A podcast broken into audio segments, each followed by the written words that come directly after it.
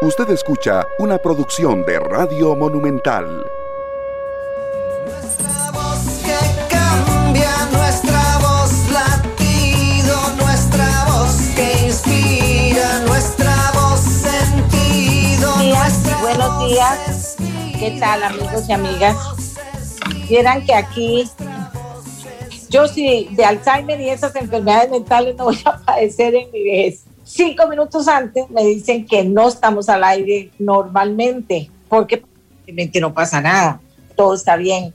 Entonces en carreras me comuniqué por medio del celular para desde aquí eh, coordinar el programa y seguir adelante con el programa de hoy. ¿De acuerdo? Entonces en esos estamos. Mientras tanto, contarles, mientras tanto, contarles que el COVID se convierte eh, en una pandemia muy seria. Hay muchas situaciones relacionadas con el COVID y también muchas medidas sin duda que tomar en este momento en este país, sin duda alguna. Eh, vamos a hablar con un doctor que le agradecemos mucho nos haya permitido conversar con él esta mañana, el doctor Arturo Abdelnur.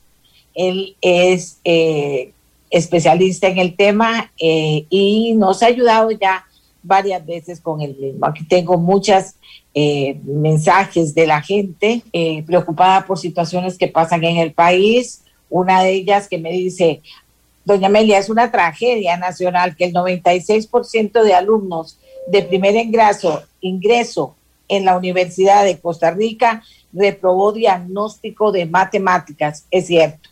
Entre las cosas que nos preocupan a todos en este momento está sin duda eso.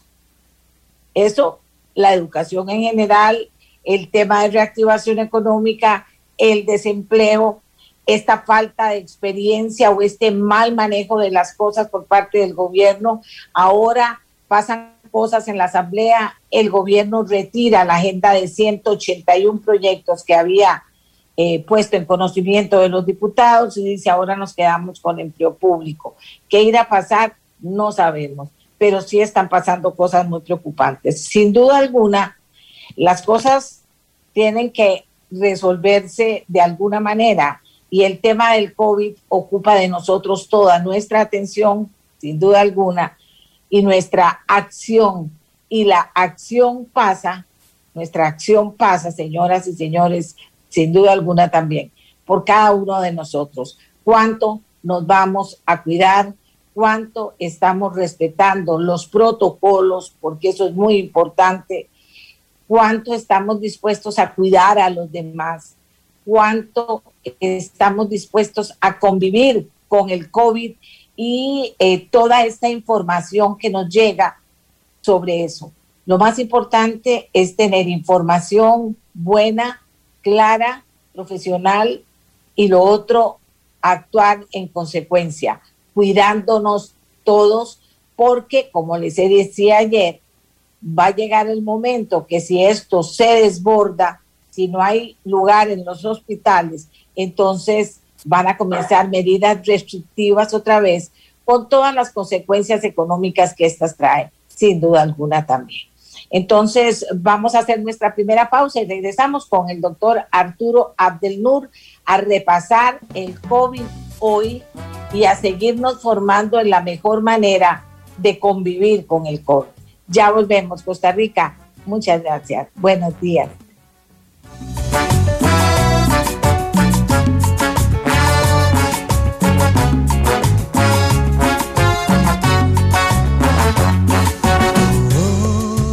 Este es el podcast de Nuestra Voz, una producción de Radio Monumental.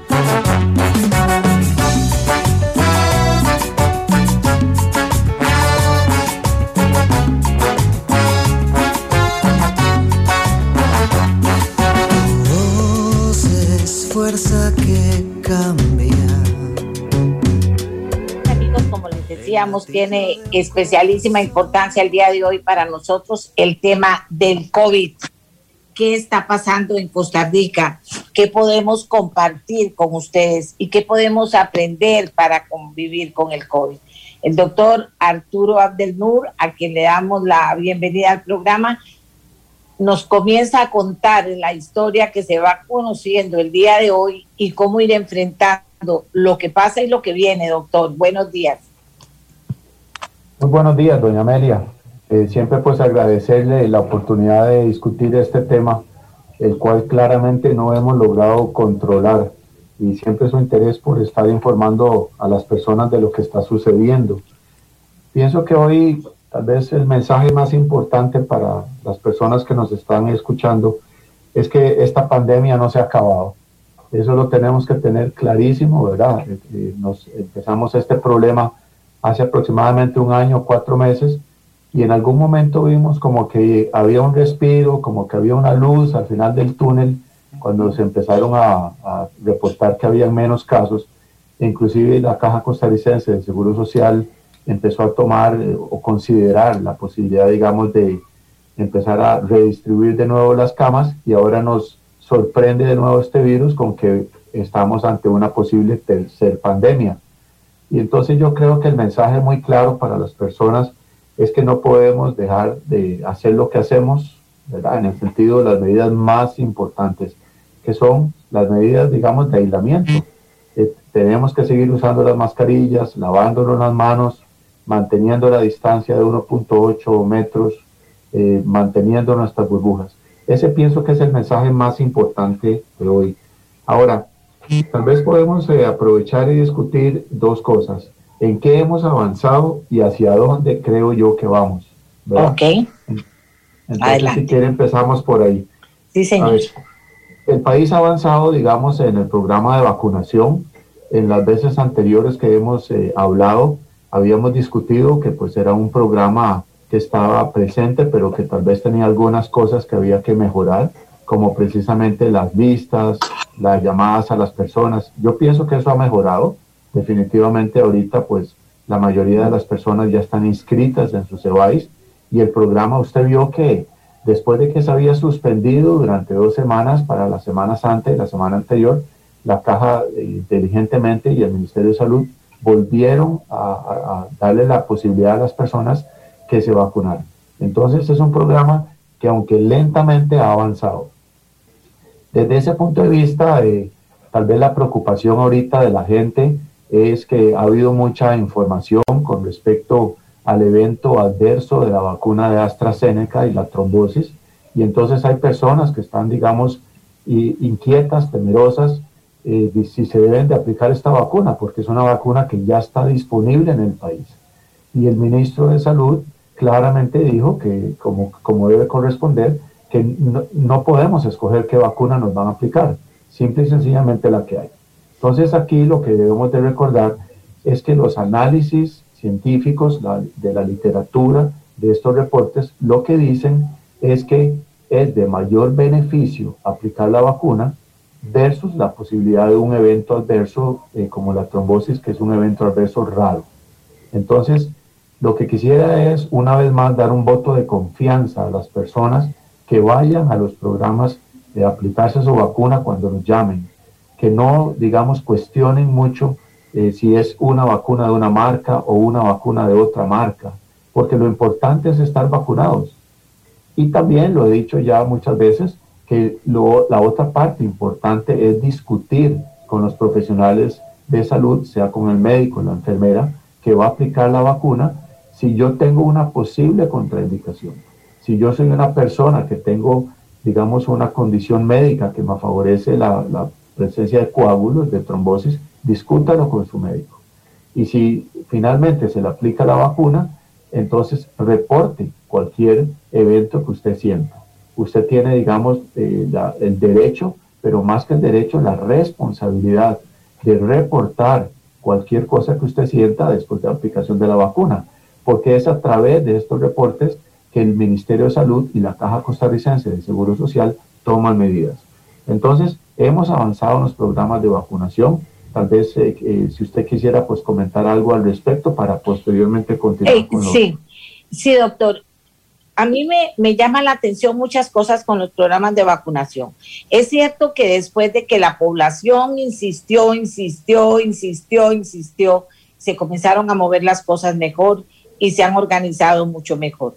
Pero, tan, pero siguen problemas serios. Personas a las que les dicen que no se van a vacunar, que no los van a vacunar a la casa. El tema de que hay lugares, como dicen Santana, que está lentísimo, Escazú ya camina más rápido, otros como Pavas han caminado excelentemente bien. Ayer hablaba con, con Chelita, nuestra compañera allá en, en Central de Radios, y me hablaba de que ya su esposo se había vacunado en Pavas sin ningún problema, que su papá que vive allá larguísimo en, en, en Pérez Celedón, en Chapultepec de Pérez Celedón, resulta que dice que la gente de Levi's de Buenos Aires fue y subió y vacunó a todos los adultos mayores para que ninguno tuviera que bajar y salir de la casa. O sea, hay gente que lo está haciendo súper bien, pero tenemos el problema de que hay otra gente que no está funcionando, porque a esta altura, digamos, no se admite que gente mayor de 80 años no esté, no esté vacunada. A esta altura debería haber más movimiento ya en todos los EVAIS, pero hay EVAIS en que no está pasando, doctor, y eso no lo entiendo. Sí, bueno, yo comparto su preocupación eh, y es, es, es un hecho real. Es decir, las autoridades de salud han hecho un gran esfuerzo para continuar con los programas. Y yo honestamente digo que siento que ha mejorado mucho, pero no estamos en el punto perfecto. Así no. ¿verdad? Como, como usted bien lo dice, hay personas que tienen, digamos, todas las eh, condiciones que se requieren para recibir la vacuna y no la han recibido. A mí también me preocupa otra parte y es, digamos, la fuga, llamémoslo así, entre comillas, de personas que están saliendo del país a vacunarse afuera. También. Eh, es decir, hay, una, hay un porcentaje de la población que tiene la posibilidad económica de, tomar un avión e irse a vacunar. ¿verdad? ¿Cuál es, qué, está, ¿Qué está sucediendo? Van principalmente a los Estados Unidos, pero ahora hay estados en los Estados Unidos que ya no los están vacunando. Entonces esto va a crear un poco, digamos, de angustia en las personas, por lo cual siento que, la caja tiene que hacer ese esfuerzo extra junto con el ministerio para seguir siendo muy transparente y mejorar el programa. Porque al paso que vamos, lo hemos escuchado muchas veces, vamos a durar mucho tiempo en, cumplir con la meta de vacunar a la población necesaria para obtener ese gran eh, porcentaje de inmunidad de rebaño. Entonces vuelvo a donde, a donde inicié, ¿verdad? Que es que hemos avanzado, pero todavía no estamos en el punto óptimo desde, el punto, de los programas de vacunación. Eh, eh, las autoridades tienen que hacer un esfuerzo extra, considero yo. Claro, pero entonces volvemos al tema, ya usted lo decía bien, pero volvemos al tema de que es trascendental apresurar la vacunación. O sea, yo digo, para llamar la atención de los equipos que están tomando en cuenta eh, eh, esta queja, ¿verdad? O sea, no es porque nos guste, no es porque no queremos que, que Belén, que también está muy atrasado, eh, camine más rápido. Lo que queremos es que se vacune lo más en el menor tiempo posible y se disponga de todas las vacunas que hay en el menor tiempo posible. Pero eso no depende ni de usted ni de mí, depende de los que toman las decisiones. Sí, sí, sí, totalmente, estoy de acuerdo con usted. Entonces yo lo que sugiero, ¿verdad? Mi sugerencia es que en una forma muy respetuosa debemos seguir denunciando esos lugares que no están funcionando bien. Creo que, digamos, es el, la, responsabilidad que tenemos los ciudadanos. Si yo estoy en una lista y tengo todo mi derecho a recibir la vacuna y no me llaman, yo tengo que informar eso, porque probablemente las personas que toman las decisiones eh, no están enteradas. No sé, estoy diciendo algo que tal vez es correcto, tal vez no, pero sí eh, esto, tengo clarísimo que la gente tiene todo el derecho a exigir, tiene todo el derecho a, eh, digamos, denunciar en forma respetuosa, no con el afán de pelear, ¿verdad? Pero si yo tengo un derecho, me tienen que ejercer ese derecho. Entonces, para llegar a ese punto óptimo, tenemos que seguir denunciando. Ahora, ¿Hacia dónde vamos? ¿Qué ha pasado eh, en las últimas semanas, verdad? No, ya alejándonos un, programa de, un poquito de los programas. Y es que todos conocemos que ahorita tenemos estas variantes del virus. Y estas variantes van a ser la gran amenaza de los programas de vacunación. Y van a ser la gran amenaza de, eh, digamos, eh, la disponibilidad de, de camas, etcétera. Lamentablemente ya tenemos tres de las variantes en el país eh, no han circulado en una cantidad importante de personas, pero sí las tenemos. Entonces, eh, lo que se ha demostrado es que las vacunas, eh, o sea, los estudios demuestran que, que pareciera ser que las vacunas disponibles tienen algún grado de efectividad contra estas variantes. Pero nosotros, digamos, los médicos, la comunidad científica, todavía no tenemos las respuestas clarísimas al respecto. Entonces, hay que seguir cuidándose. A mí hay médicos que me han dicho, vea, doña Amelia, no crea que lo estoy vacilando. Es que ya uno no sabe cómo está el tema. Y entonces tampoco puede dar respuestas absolutas. Vea que usted de alguna manera me está diciendo lo mismo. Y en el mundo está ocurriendo lo mismo, doctor. Y el comportamiento en el mundo, por país más educado o país menos educado, más rico o más pobre, la gente está actuando igual. Sí, es que el, ser humano, la naturaleza del ser humano es la misma, independientemente de donde viva, ¿verdad? Y entonces, eh, o sea, en el momento que se dio como una luz de que las cosas estaban mejorando, ¿verdad? Entonces, las personas que ya están agotadas de estar en una situación de confinamiento, de uso de mascarilla, etcétera, se relajan un poco. Pero, pero no nos olvidemos que estamos ante un virus nuevo, en el cual no conocemos exactamente eh, todos los, eh, los puntos finos de este virus. Y, y, lo hemos dicho anteriormente, el virus tiene la función de sobrevivir y el virus va a cambiar, porque el virus es lo que hace, porque tiene que sobrevivir. Entonces, mientras eh, ese virus no se llegue a controlar a través de, digamos, inducir protección a través de la vacuna o que se enferme una cantidad muy alta de personas, no se va a controlar. Y esto no estamos ni cerca de, lograrlo. Entonces, eh, lamentablemente tenemos que seguir usando la mascarilla, tenemos que seguir manteniendo las burbujas, etcétera, lo que, lo que hemos hablado. Doctor, y hablando un poquito de las diferencias de estas eh, manifestaciones o, que tiene el COVID en este momento, de que si son más graves, de que se atiende, de que se está infectando mucha gente joven, de que también hay gente que ya estaba vacunada y se volvió a infectar del COVID. ¿Cómo está toda esa conversación? Sí, sí, bueno, lo que se ha atribuido es que, eh, eh, que dicha que lo, que lo toma porque voy a aprovechar para explicar un poquito de lo que se, se llama la efectividad de las vacunas, ¿verdad? La teoría lo que dice es que si yo me pongo las vacunas y me pongo las dosis que me corresponden, en el caso de Costa Rica son vacunas que requieren dos dosis. Después de una semana o dos semanas de recibir la segunda dosis, yo debo de estar protegido. Pero como todo en la biología, las vacunas no son 100% perfectas. Y recordemos entonces ese número que se ha hablado, que es la, el 95% de efectividad. Eso significa que hay un, alrededor de un 5% de personas que, digamos, pueden no responder en forma adecuada. Entonces, eh, aunque es raro, ¿verdad? Yo, digamos, a través de la vacunación, como personal de salud, no puedo garantizar que el 100% de las personas que reciben la vacuna van a estar protegidas. Entonces, ese es el primer concepto. Lo segundo es que no entendemos bien todavía ¿Cuánto dura esa protección? De hecho, el, país está llevando a cabo una investigación que se llama Respira, donde precisamente se está tratando de entender cómo es la respuesta del sistema de defensa ante el virus. Hoy sabemos que las defensas duran alrededor de ocho meses, pero es lo que sabemos, porque es lo que se ha podido medir. Y, no necesariamente el 100% de las personas van a durar los ocho meses. Entonces, el mensaje es que a pesar de que yo estoy vacunado, siempre tengo un riesgo mínimo de infectar. Y si le agregamos complejidad a esta fórmula, están las variantes. Entonces, el, el, virus va a ir cambiando, va a ir mutando y pudiera ser que la efectividad de las vacunas ante estas nuevas mutantes, estas nuevas variantes, sea menor. No pareciera ser el caso de lo que, digamos, tenemos de información científica al día de hoy pero tampoco podemos decir que no.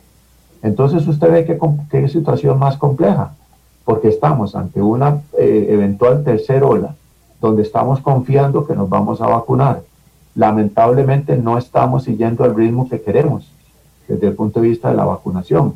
Y hay un porcentaje pequeñísimo de la población que pudiera no responder adecuadamente. Entonces, vea, doña Amelia, qué complejo que es la biología de esta infección, el entendimiento, ¿verdad? Cómo se comporta el virus. Entonces, señores, ¿qué podemos hacer? Bueno, cuidémonos, sigamos cuidándonos. Y, ¿verdad? y sigamos entonces insistiendo en los lugares donde no, mi programa de vacunación no está funcionando eh, eh, adecuadamente, sigamos, digamos, eh, insistiendo en, no es una denuncia, es informar, es, informar, en este lugar no está funcionando bien la cosa, porque es, es, es, es complejo para, para una autoridad como el Ministerio de Salud o la Caja estar pendiente de todos los detalles, pero como ciudadanos tenemos el derecho de estar señalizándolos. Eh, el doctor Mario Ruiz, en el caso nuestro, que recibimos tantísimas eh, ruegos de que por favor, que eh, aquí no están vacunando o a mi papá no lo vacunaron, puso inclusive a un equipo que nos ha estado ayudando maravillosamente y está localizando a la gente y, ha funcionado muy bien. sin embargo, vea, por ejemplo, me dice aquí alguien que Liberia está fatal, otra señora me dice, doña Amelia, ayer me vacunaron en Pavas, no en Romoser, en Pavas. Esa clínica, doctor, maravillosa, están vacunando a los 65 para abajo. Y otra gente me dice, en, en Liberia están vacunando de 85 en este momento. No para que usted me lo comente, sino para ir diciendo que efectivamente este asunto falta poner mucho de parte de los porque aquí en Escazú, por ejemplo, y hay otros lugares en que después de que se llamó reiteradamente la atención sobre el tema, eh, eh, después de eso, eh, de una vez, aquí en Escazú el tema se, se se resolvió, comenzaron a hacerlo en una forma muy rápida y parece que ahora todo está marchando muy bien. Entonces, eh, ese no es para que usted me lo comente, pero para, que, para seguir insistiendo en ese tema. Ahora, sobre lo que usted me está diciendo, doctor, que es muy importante, porque usted es un doctor, es un experto en este tema, ¿Qué hacemos para que la gente, cualquier información que reciba de cualquier parte, cree que es la verdadera? Y la que se le está dando muchas veces, o no sé si hace falta que se le dé más, no está cumpliendo con su cometido. Pienso que lo primero, cuando recibimos información con respecto, digamos, a la pandemia, al virus, a la vacuna, etcétera, es ver quién está dando la información. Eso es lo primero que, digamos, tenemos que revisar el, leer una publicación en un medio de comunicación que venga del extranjero muchas veces nos impacta, o sea, nos, nos eh, llama la atención. Por ejemplo, si leemos algo que viene, por poner un ejemplo, del Reino Unido, de Francia, vamos a creer que como viene de ahí es real. No necesariamente. Ahora, usted bien lo sabe que con los medios de comunicación hay muchísimas, eh, eh, mucha información que no es real es lo que se llaman las fake news. Entonces, primero, revise cuál es la fuente de, la información. Eso es lo primero. Lo segundo es que asesórese. Si usted leyó algo y tiene una duda y es un lenguaje complejo, porque es un lenguaje más de tipo médico o más de tipo científico, pregunte. Igual, igual como digamos, si no me han vacunado, pregunte, ¿por qué no me han vacunado si yo tengo el derecho? Entonces, creo que muchas, lo he dicho en todas las veces que hemos conversado, usted como ciudadano tiene todo el derecho a preguntar, no tenga vergüenza. Entonces, no nos creamos todas las informaciones que aparecen, ¿verdad? Y procuremos informarnos de eh, lugares serios. Ahora, ¿qué está pasando con los jóvenes? ¿Qué está pasando con los niños? Todavía ustedes tienen información de que final, porque ayer el señor Rosero nos hablaba de que los adultos mayores eh, había habido claramente una mejoría, ¿verdad? En, en cuanto al, al, a contaminarse y también en cuanto a las muertes que, que estaban eh, preocupando tanto antes y que ahora más bien la gente joven se estaba viendo afectada. ¿Qué está pasando con esa información, con el tema de los niños, como para estar atentos a lo último que se conoce, porque no tenemos mucha información sobre eso proveniente de un experto, obvio? Y bueno, eh, lo primero es que digamos con respecto a los adultos jóvenes, lo que está sucediendo es, son, son, dos cosas. Lo primero es que recordemos que la mayoría de los adultos jóvenes o los adultos son los que tienen que ir a trabajar, a diferencia, digamos, de los adultos mayores que tal vez ya están pensionados. Entonces, al tener la necesidad de trabajar y de salir de sus burbujas, es cuando tienen mayor posibilidad de infectarse. Obviamente, si yo me expongo a más personas, tengo un riesgo mayor que si no me expongo. La otra situación que ocurre sobre todo con los adultos eh, más jóvenes es que muchas veces creen que son inmortales y que a mí no me va a pasar nada. Y están en esa edad precisamente donde digamos es la cuestión de la fiesta y las reuniones, etc. Entonces si usted combina, eh, es, diferente, digamos, el adulto un, poco, eh, adulto un poco mayor al adulto más joven. El adulto un poco mayor es porque necesita ir a trabajar, entonces tiene mayor posibilidad de exposición el adulto más joven es porque está en una edad en la cual creen que son inmortales, que no les pasa nada. Y también están en la edad en la cual socialmente tienen mayor contacto. Entonces es diferente la situación. Ahora con los niños, en realidad no ha pasado mucho. Más bien con las noticias en el país con los niños son muy positivas, porque los niños han dejado de infectarse. Hay menor cantidad de, de niños infectados actualmente. Y se ha avanzado en el sentido que ya las vacunas se han probado para, digamos, adolescentes y escolares. Y ya hay compañías que han pedido la autorización para que se comercialicen o se apliquen estas vacunas. Entonces la noticia para los niños es muy positiva, es muy buena. ¿En qué va a influir esto para el resto de la población? Que sabemos que muchos de los niños son transmisores. Entonces, si logramos eh, vacunar a esos niños rápidamente, vamos también a tener otra herramienta que va a permitir controlar mejor la infección. Entonces, no sé si le respondí, pero va a depender, digamos, de, de los factores de riesgo de acuerdo a la edad, de los factores laborales, ¿verdad? Y de la vacunación. No, claro, e, es, eh, bastante claro. Eh, el tema como comunicadora es que esto es frustrante porque uno siente y hace el esfuerzo todos los días y trae gente cada vez que puede para que se vuelva a hablar de lo mismo y, casi que dice uno, pero si es lo mismo que hemos dicho desde el principio, ¿qué es lo que está pasando? Que la gente no entiende dos cosas que cada uno tiene que cuidarse, o sea, eso depende de cada uno y cuidar a los demás que están en relación con uno y, que uno puede influir en eso, ¿verdad? Y yo aquí digo, bueno, mi familia, pero mis hijos trabajan también, pero mi familia y los trabajadores de la empresa están todos en teletrabajo para disminuir hasta donde sea posible eh, esta situación.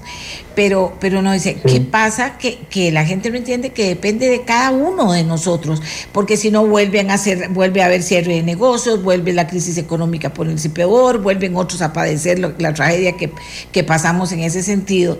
Y entonces al final, doctor, no logramos que eso camine porque están asustados los mismos que están manejando la comunicación y la información, están asustados de lo que van a descubrir dentro de dos semanas cuando se vaya a contabilizar y tener claro todo lo que pasó en estas vacaciones de Semana Santa. Sí, sí, la naturaleza del ser humano es de olvidar. Lamentablemente así somos.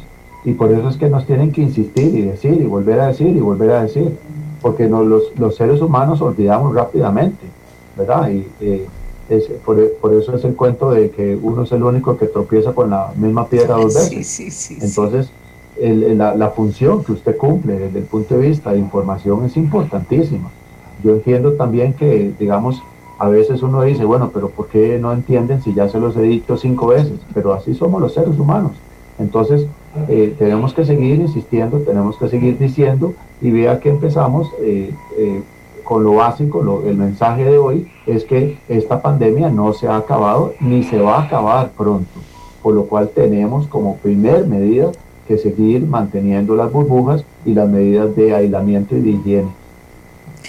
Ahora, usted como médico y en su y en su en su relación de vida con las personas, tanto en su casa como en su, el resto de su familia, como la gente que usted atiende, eh, ha, vivido experiencias que le, que, le están diciendo. Porque, por ejemplo, en el caso mío, yo pasé un año sin salir de la casa.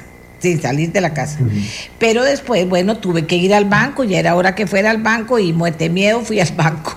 Y después eh, otro día, bueno, estaba todo el mundo ocupado, ocupado algo con urgencia y me fui un sábado a las 7 de la mañana al supermercado porque decían que en el supermercado iban a haber medidas especiales y fui y entré también asustada, pero tomando todas las medidas y salí.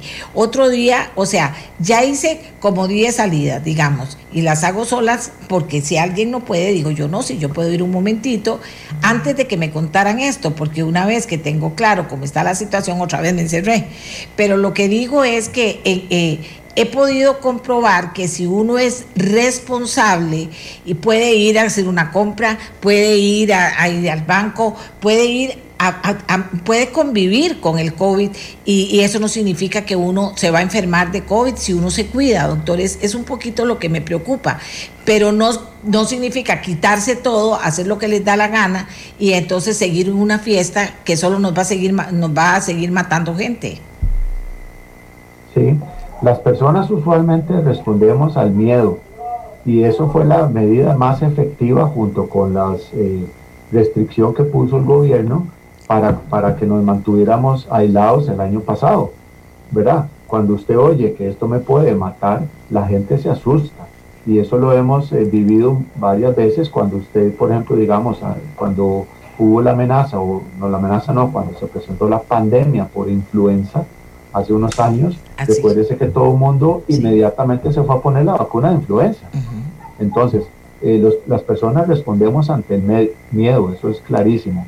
Y el año pasado, ¿verdad? Eh, eh, era la situación. La gente le tenía más respeto y más miedo al virus. Eh, a medida que entonces empieza las medidas de, efectivas del gobierno a controlar esta infección, esta pandemia, se empiezan a relajar. Y al empezarse a relajar, lo que se necesita es un minuto. si yo voy al supermercado y, y me bajé sin mascarilla y en el supermercado no fueron cuidadosos y me permitieron entrar sin mascarilla, eso es suficiente para infectarme. Entonces, eh, ¿verdad? Tenemos que seguir cuidándonos, lo que usted bien dice, ¿verdad? Y, lamentablemente está la presión económica, la presión de que, bueno, yo ya no me puedo quedar en mi casa un año, yo necesito generar ingresos. Pero desde el punto de vista, digamos, eh, personal, el año pasado fue clarísimo la gente no, no consultaba, digamos, eh, yo tengo una oficina a nivel privado, también trabajo en la caja, pero tengo una oficina a nivel privado y la gente no iba, porque la gente, la gente cancelaba las citas. ¿Y eso a qué llevó?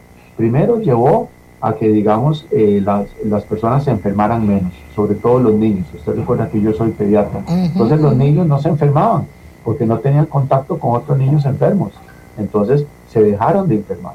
Entonces las consultas vinieron eh, muy, muy para abajo. ¿verdad? Y segundo, eh, la gente por cuidarse y evitar salir de sus casas tampoco iban a los controles de, niño sano o los controles de salud regulares. Vea que es así que los programas de vacunación se vieron amenazados, porque ya la gente creía que no era necesario ir a vacunarse, ¿verdad? Porque era peligrosísimo salir de la casa. Entonces la gente lo que responde es ante el miedo, ¿verdad? Y, lamentablemente le hemos perdido respeto al virus. Eh, Dios quiera no, no ocurra que en unos pocos días, en unas pocas semanas, de nuevo los servicios de salud se vean amenazados con limitación de espacio, ¿verdad? Y eso va a depender de nosotros, los seres humanos, de seguir cuidándonos.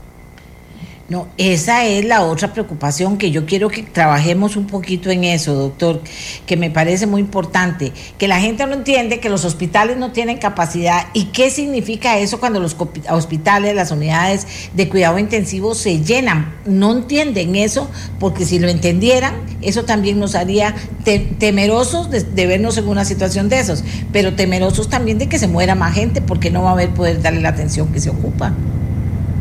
Sí, eh, nosotros los costarricenses somos muy, muy privilegiados. Tenemos un sistema de salud excelente, un sistema de salud público y privado excelente. Y refiriéndome al sistema de salud público, lo que pasa es que la gente no vive las necesidades de otros países. Eh, nos quejamos porque a veces no nos dan la cita oportunamente o tenemos que esperar. Pero aquí la atención desde el punto de vista agudo de cuestiones graves es excelente y la cobertura es amplísima. La caja costarricense de Seguro Social es única en el mundo, ¿verdad? Y, entonces la gente, eh, nos, nos, relajamos, porque pensamos que, que no, yo voy a la caja, yo voy a la caja, yo voy a la caja, pero la caja tiene una capacidad como todo. Entonces, tampoco tenemos que abusar del sistema.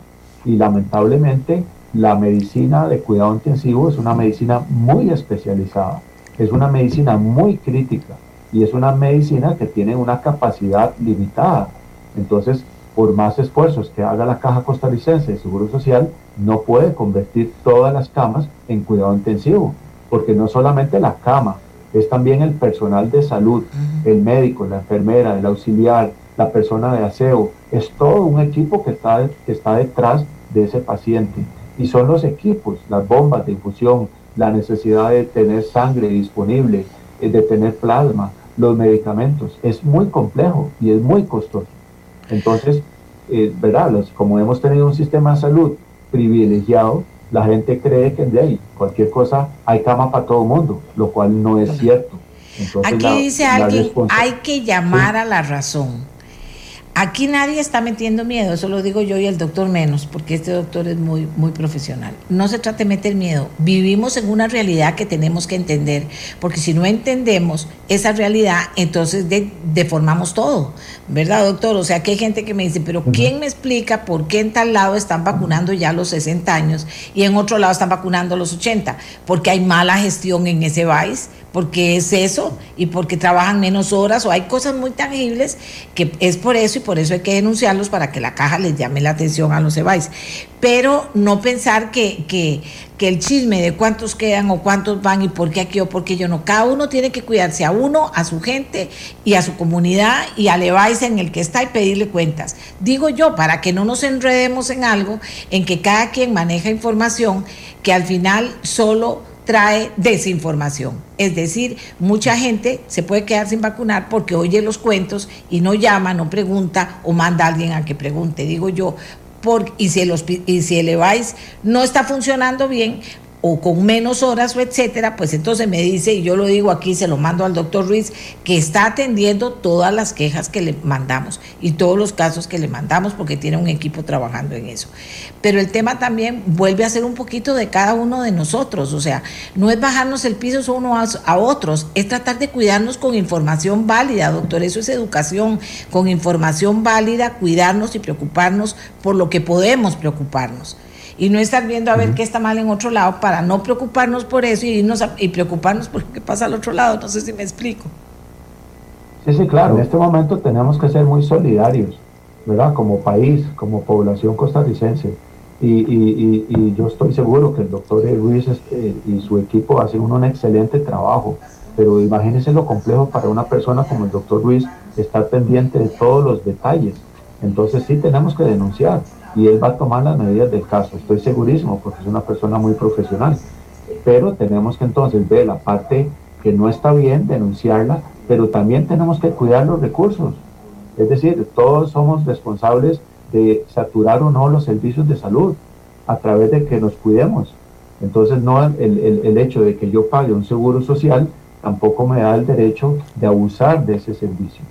Entonces, eh, depende de todos de cuidarnos como población. Así es, así es. Doctor, entonces, cerremos con qué mensaje, aunque usted me diga, lo he dicho 700 veces, doña Amelia, porque yo todos los días también digo y digo y digo y digo y, y, al final no tengo palabras ni formas nuevas de decirlo. Pero ¿qué tenemos que entender en este momento? Que no es meter miedo, que la situación está más seria de lo que estaba hace una semana, hace 15 días y hace 22 días. Está más seria hoy y según toda la tendencia va a ponerse más seria. Entonces, ¿qué tenemos que rescatar en este momento, sí o sí? Sí, bueno, lo primero es que eh, esta pandemia no se ha acabado. Tengámoslo claro, ni se va a acabar en dos semanas. Esto va a continuar todo el año. Entonces tenemos que seguir manteniendo las medidas de aislamiento, respetando las burbujas, lavándonos las manos, usando mascarilla, etcétera, etcétera. Eso lo, eso es lo primero. Lo segundo es que los programas de vacunación avanzan lentamente, pero van avanzando. Pero no podemos confiarnos solamente en la vacuna. El hecho que a mí me vacunen no es una garantía que me puedo relajar en estos momentos porque no hemos alcanzado la cantidad necesaria de personas para poder cortar la transmisión del virus. Y tenemos la amenaza de las nuevas variantes que están en el país. Entonces, los médicos no podemos garantizar que las vacunas disponibles son 100% efectivas contra esas variantes. Por lo tanto, volvemos al mensaje que hemos dado. Cuidémonos, cuidémonos, respetemos nuestras burbujas y continuemos las medidas de higiene. Doctor, aquí algo que me parece importante. ¿Por qué si la vacuna de AstraZeneca ha tenido efectos secundarios graves en pacientes, principalmente menores de 50? Sé que algunos países europeos se dispuso que solo se aplicara a las personas mayores de 65 años. La de Johnson y Johnson ha presentado ya casos de muertes de mujeres y particularmente jóvenes desde los 18 años, 40 a 45. Eh, eh, ¿Qué está pasando en Costa Rica con eso? Aquí dice la persona, ¿por qué en Costa Rica no se excluye un margen de edad? Sí, bueno, no, no tengo la respuesta porque eso corresponde, digamos, a la Comisión Nacional de Vacunación y Epidemiología.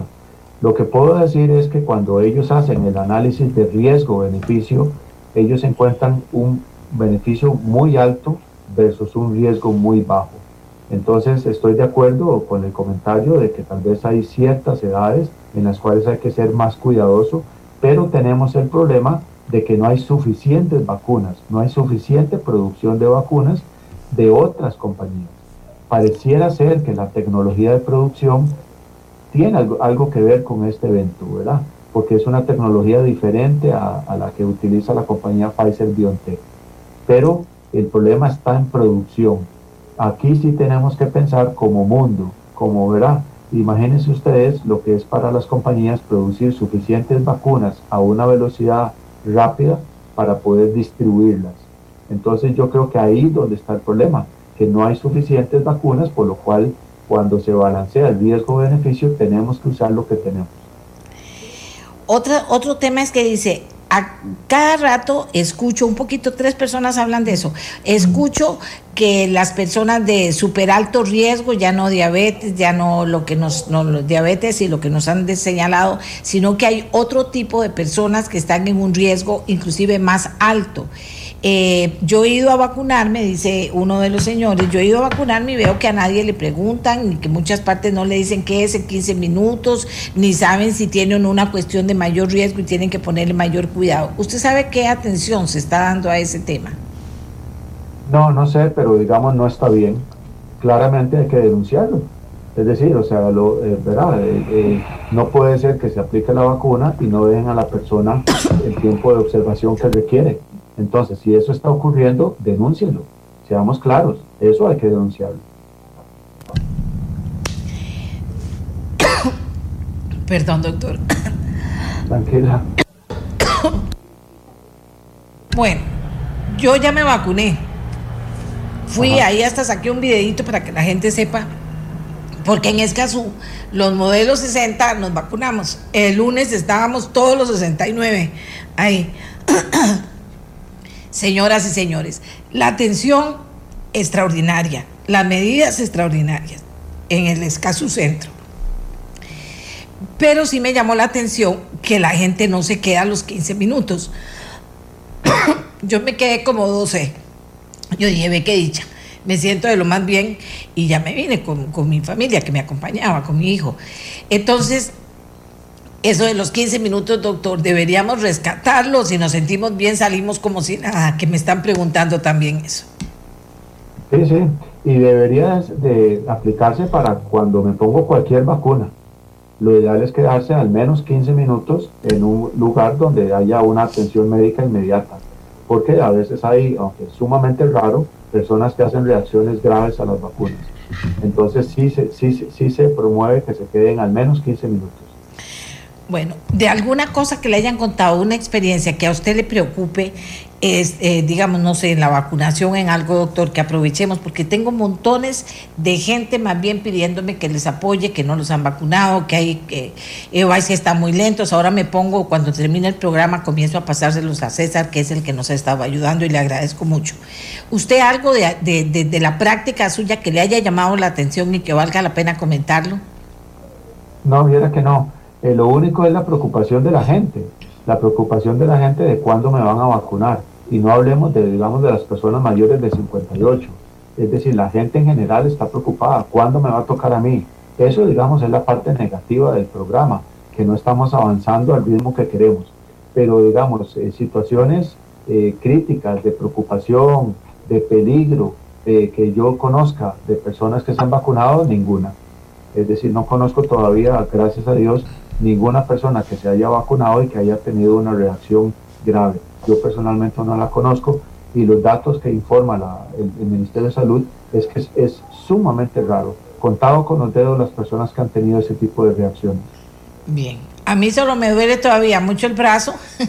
el brazo me duele, pero ya me habían avisado y todo el mundo me cuenta. Duele el brazo y hay un agotamiento que sí, que uno no, ¿verdad? Por lo menos los primeros dos días sí sentí un agotamiento, pero después todo normal. En general yo tampoco he visto esos casos, aunque cada vez oigo que hablan de que hay unos casos que la vacuna tuvo reacción muy fuerte y que, y que están asustados y que no se quieren poner la segunda dosis. Y, digo, bueno, no sé por qué toda la gente que le pregunto que se ha vacunado le, está, le ha ido sin ningún problema. Sí, yo tampoco, ¿verdad? Lo que conozco es lo mismo que usted menciona y personalmente me pasó a mí también, un poco de dolor en el brazo, nada más, después de la segunda vacuna, un ganglio en, el, en la axila, pero nada que dure más de 3, 4 días y que digamos con acetaminofén no se controle. No conozco honestamente cuestiones raras, peligrosas después de la aplicación de la vacuna. Eh, existe el caso del colega, lamentablemente, pues de que pareciera ser que eh, está muy grave, ¿verdad? Pero todavía no podemos concluir que haya sido por un fallo de la vacuna. Eso está todavía en análisis. Bien, eh, le agradezco mucho, doctor, de verdad que nos haya acompañado durante tanto rato conversando con la gente repasando lo que ya hemos dicho tantas veces, doctor, porque es correcto, pero yo lo seguiré haciendo y seguiré llamando a los doctores que me ayuden, porque se trata de que eso lo pongamos en el disco duro y lo manejemos todos los días, todo el día, de que nos levantamos y lavarnos las manos y cuidar a los demás y, y, estar atentos en el EVAIS y reclamar con, con, con educación y respeto, ¿verdad? A la gente de Levi's y con un llamado a las personas de Levi's. Uno va al, bueno, cuando fui yo a Levi's, es una maravilla como, como trataron a toda la gente que estaba ahí, que dice uno, qué belleza. Son muy empáticos aquí, pero también tengo las quejas reiteradas de gente que no, y que le, a una señora que tiene a, la, en el segundo piso a la, a la mamá enferma de 82 años, no pueden bajarla entre ella y la hija a la señora y vive a 50 metros o 75 de Levi's. No pueden. Entonces le dicen en el Levi's, el Levi's dice, bueno, perdió la cita, si no vino, perdió la cita. Y entonces le explica y dice, no, le vamos a dar la cita para dentro de dos semanas y, y, y a ver cómo hace para bajarla. Porque ustedes están solo a 50 metros. Cristo, si están tantos 50 metros, la señora que no se puede bajar está a 50 metros, el señor que puede ir a ponerle la vacuna. ¿Me entiende? O sea, esas son las cosas que yo no entiendo. También conozco casos en que en otro, otro baile de, de, Escazú, el señor llegó, no, no puede caminar, tiene problemas y quedaba complicado. Salieron bien tapaditos y le pusieron la vacuna. Al final, doctor, todo se trata de la actitud de las personas y de cuán empáticos son para que todo esto camine más rápido. Yo duré cinco minutos pacorándome y todas las personas que estaban adelante y atrás, yo vi que ahí iba saliendo todo el mundo, iba entrando y iba saliendo. O sea que tampoco es que se dura tanto, pero también que la empatía de la gente, la buena actitud, el hacer las cosas bien y rápido, eh, también pueden marcar una diferencia en la vacunación, eh, eh, en que sea más rápida. Digo yo, estoy perdida, doctor. No, no, correcto. lo que usted me está comentando, afortunadamente en la minoría de las veces que ocurren fallas o digamos problemas de, este tipo. como dije anteriormente, los costarricenses tenemos un sistema de salud, digamos, de primer mundo. muchos, muchos países se lo desearían y tenemos que cuidarlo.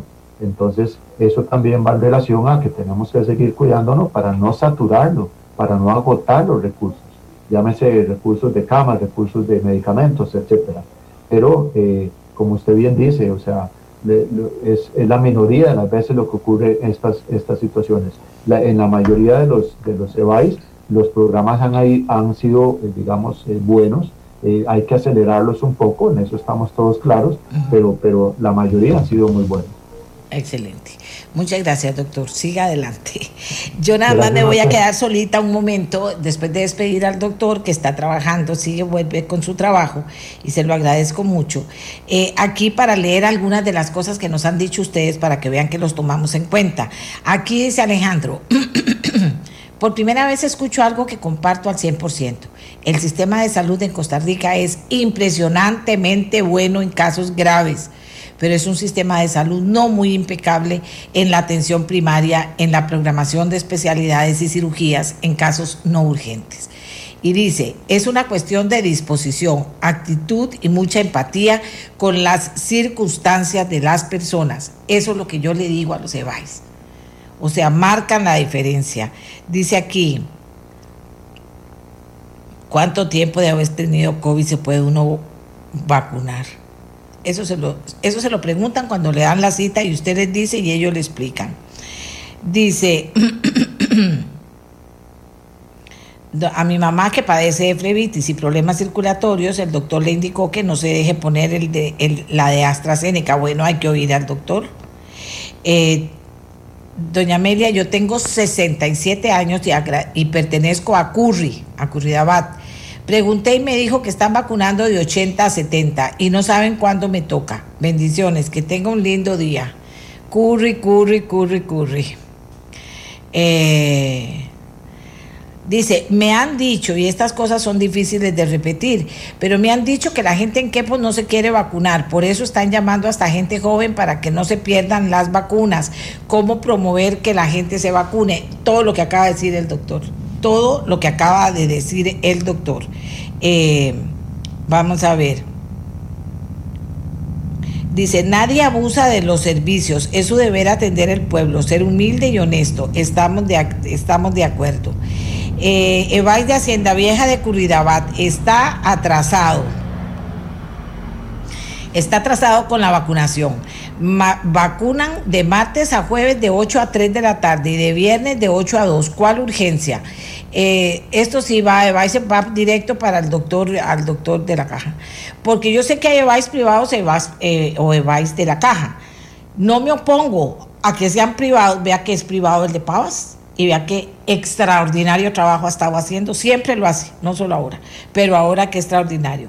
A mí no es eso, si es público es privado. Si es público, las autoridades de la caja tienen autoridad sobre eso, es especial para llamar la atención si no están cumpliendo y resolver los temas que tengan con ellos. Y si es privado, también tiene la opción de calificarlos para no volverles a dar la posibilidad de trabajar con ellos, con la caja, porque están trabajando mal. O sea, yo lo que digo es que en eso eh, eh, eh, hay EVAIS que dicen que no les envían vacunas. ¿Será cierto o no, no será cierto? Es que tampoco uno puede... eh, eh, en eso yo no me puedo meter porque se supone que les están enviando las vacunas. Dice, ¿por qué no se valora la cantidad de población adulto mayor? Porque según lo que dicen las autoridades, que la velocidad va en razón de la población. No importa, yo estuve ahí.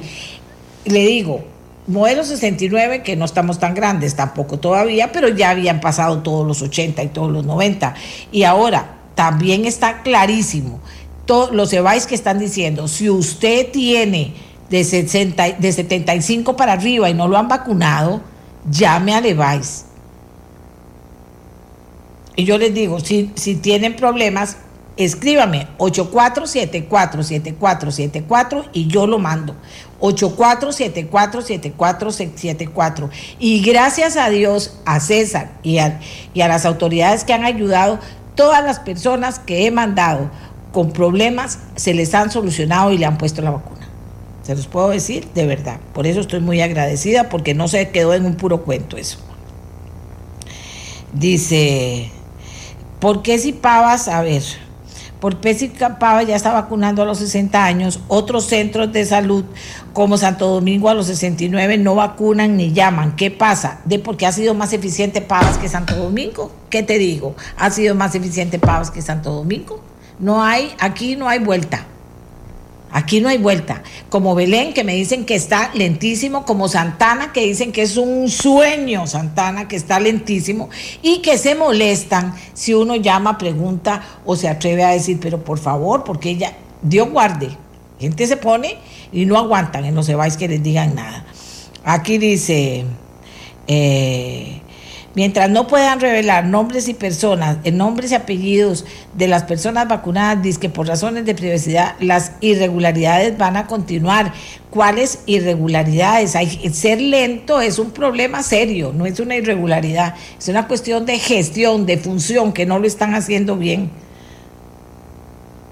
Dice, ya pasé sobre, sobradamente los 72 años. He ido a Levay de Curriaba en cinco ocasiones y lo único que tengo por respuesta es que estoy en el grupo 2 y que debo esperar a que me llame. Este EVAIS tiene severas deficiencias en la vacunación de los adultos mayores. Estoy muy preocupado porque no logren que me vacunen. Gracias por su ayuda.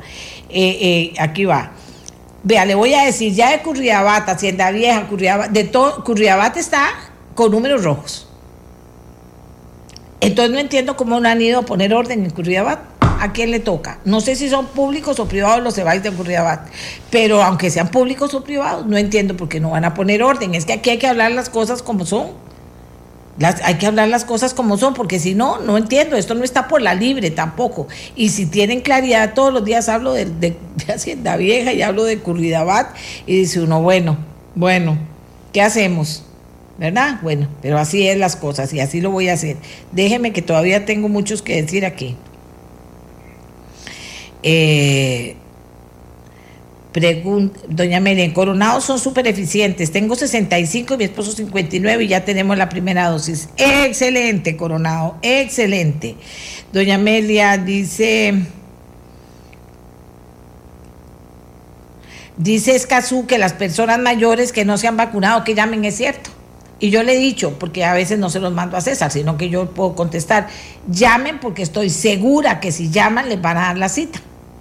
O sea, así es, así es.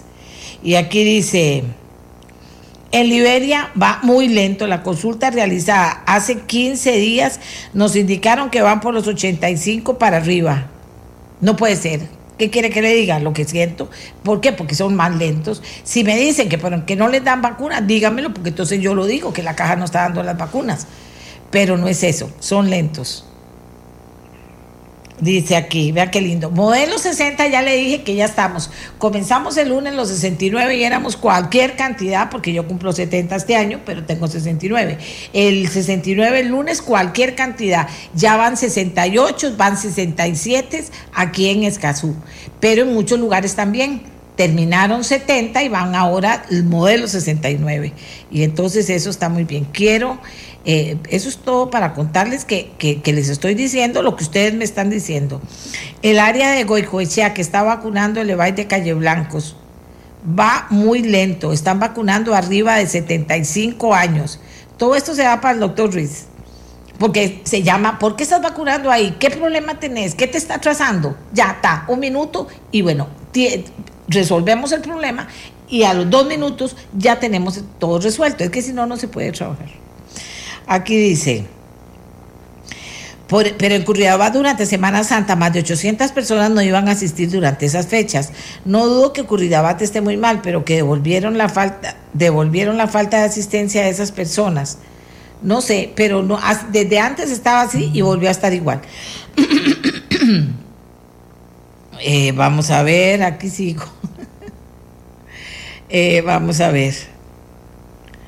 Es para que ustedes sientan que sí los tomen en cuenta todo lo que dicen. Ya vamos, y aquí muchos se aburren y que Amelia Manese y sigue hablando de lo mismo y por qué no habla de cosas importantes. Para mí esto es importante, por dicha. Eh, dice, el del pacto de Jocote en Alajuela, ni siquiera nos dan información, mal hecho, ya también se va el reporte. Tengo 65 años y me van a vacunar, si Dios quiere, el próximo viernes en Canoas de Alajuela. Felicidades. Muy bien, así me gusta, que esté positivo y que se cuide. soy médico, la gente no escucha el criterio médico, prefieren escuchar noticias amarillistas sin evidencia científica. El gobierno tiene guardado un montón de vacunas, eso yo no lo sé ni me voy a meter con eso, que usted, el señor Rosero, piensa que, había que habría que sacar, que es un experto, todas las vacunas que están guardadas y vacunar. Eso es lo que piensa él. ¿Cómo? habilitando sábados y domingos, o que no sea hasta las 3 de la tarde, que sea hasta las 6, o que no sea hasta las 2, que sea hasta las 5. O sea, todo eso lo pueden hacer, eh, lo puede hacer el gobierno. Eh, ¿Cómo resolvieron la falta de asistencia en Curriabat? No sé, pero sí sé que mucha gente de Curriabat aprovechó y llamó y la vacunaron, aunque no tuviera la edad. Y conozco también que Curriabat cuando la gente no asistió, comenzó a llamar a otra gente aunque no tuviera la edad. Eso sí lo sé. Reportando desde Turrialba, dice aquí. A ver, aquí, pide Guadalupe, qué bonito, ve, la gente positiva me, y a la que ya le han cumplido. Tengo 63 años y mi señora 59. Hoy nos vacuna. Por eso, los 60, modelos 60, de 60 a 69, tienen que estarse vacunando ya, moviéndose o por lo menos con la cita. Y dice, eh, vamos a ver. Alajuela sur, sur, muy bien. La Guásima, Ciruelas y la Guásima, Ciruelas, San Rafael, Alajuela Sur, muy bien, dice. Muy bien, muy bien. El área de salud de Río Frío, Zarapiquí, sumamente lerdo, sumamente lerdo. Ve, estamos aprovechando aquí. Eh, vamos a ver. Guadalupe está muy atrasado. Área Salud Guadalupe 2 muy atrasado. El EVAIS del Coyol en Arajuela no da información, solo le piden a la gente que se anote y que ellos no manejan agenda. Esta es la respuesta a todos. Fatal, fatal, fatal. Y sí, yo también voy a opinar. Fatal, eso no lo, así no se trata la gente. Así no se trata la gente. Eh, mi mamá tiene 87 años con graves problemas de corazón y discapacitada. Es de Alajuela Centro y no la han llamado. Y mi, y mi hermana, que ya tiene cita en Alajuela, Los Higuerones. ¿Qué pasa con su mamá de 87 años? Bueno, ya lo mandamos. Se reciben para trámite, dice, dice, dice César, doña Amelia, los recibimos para trámite. Sí, claro, para trámite. Eh, aquí este, por ejemplo, tengo que enviárselo para trámite, porque cómo es que a la señora de 87 años no la han, no la han vacunado. ¿Qué excusa tienen para no haberlo hecho, César? Entonces yo aquí se lo mando. A usted, aquí, se lo mando. Y también tengo que mandarle el número de la persona que me mandó, la, que mandó el, el, mensaje de César, está apuntado. Vamos a ver. Y vieras que me, me, parece muy bonito, que son los hijos los que están buscando que vacunen a la mamá, que vacunen al papá. Heredia Centro, recontralento, están en los 80. Doña Amelia, fíjese que si eso pasa en la meseta central, ¿cómo estará el tema en el resto del país? Aquí le cuento lo que le contaba al principio, aquí lo tengo que Chelita, que le, hablé con ella, pues cosas de trabajo mío, y le pregunto cómo le, está el papá, tiene su papá grande, sus hermanas grandes, que si ya lo vacunaron, que cómo está todo, que cómo está Joaquín, su esposo y todo. Entonces Chelita me cuenta, Joaquín Evais de Escazú, eh, perdón, Evais de Pavas, totalmente vacunado. El papá de Chelita es un señor de casi 90 años, y entonces me cuenta, a mi papá y a todas las personas mayores de edad de toda la zona, el EVAIS de Santa Marta de Buenos Aires, imagínense de dónde les estoy hablando, llegó y tocó la puerta de cada uno y lo vacunó. Entonces, por eso digo, no, zonas rurales o zonas de centro, si hay buena actitud en el personal de un EVAIS, las cosas son diferentes ella me lo contó, tocaron la puerta de cada uno de la tercera edad, fueron caminando, caminando, caminando y los vacunaron a todos. Yo dije, qué alegría, Chelita, muchas gracias por darme ese dato, porque a veces la gente cree que de verdad, no, no, siempre depende del EVAIS, de la actitud de las personas, de los que mandan en un EVAIS, de los que trabajan en un EVAIS, que deberían agradecer que tienen trabajo en un momento tan difícil. Eh, siempre depende de la actitud de ellos, qué quieren hacer para cambiar la historia. Como digo yo aquí, la historia se puede cambiar si yo quiero cambiarla, y entonces de ahí ustedes tienen también la palabra. Bueno, ya vamos a terminar porque tengo a mis invitados esperando. Vamos a ver. Todavía tengo un montón aquí, César. Ahora, ahora me siento y se los mando. En Pérez Celedón no vacunan a los de 60, seguro no han llegado todavía. Eh, dice la vacuna de AstraZeneca, yo no me la pongo jamás, ¿ok? Es su decisión muy personal y nosotros en eso no nos vamos a meter. Ya hemos ponderado ya hemos ponderado, eh, a ver,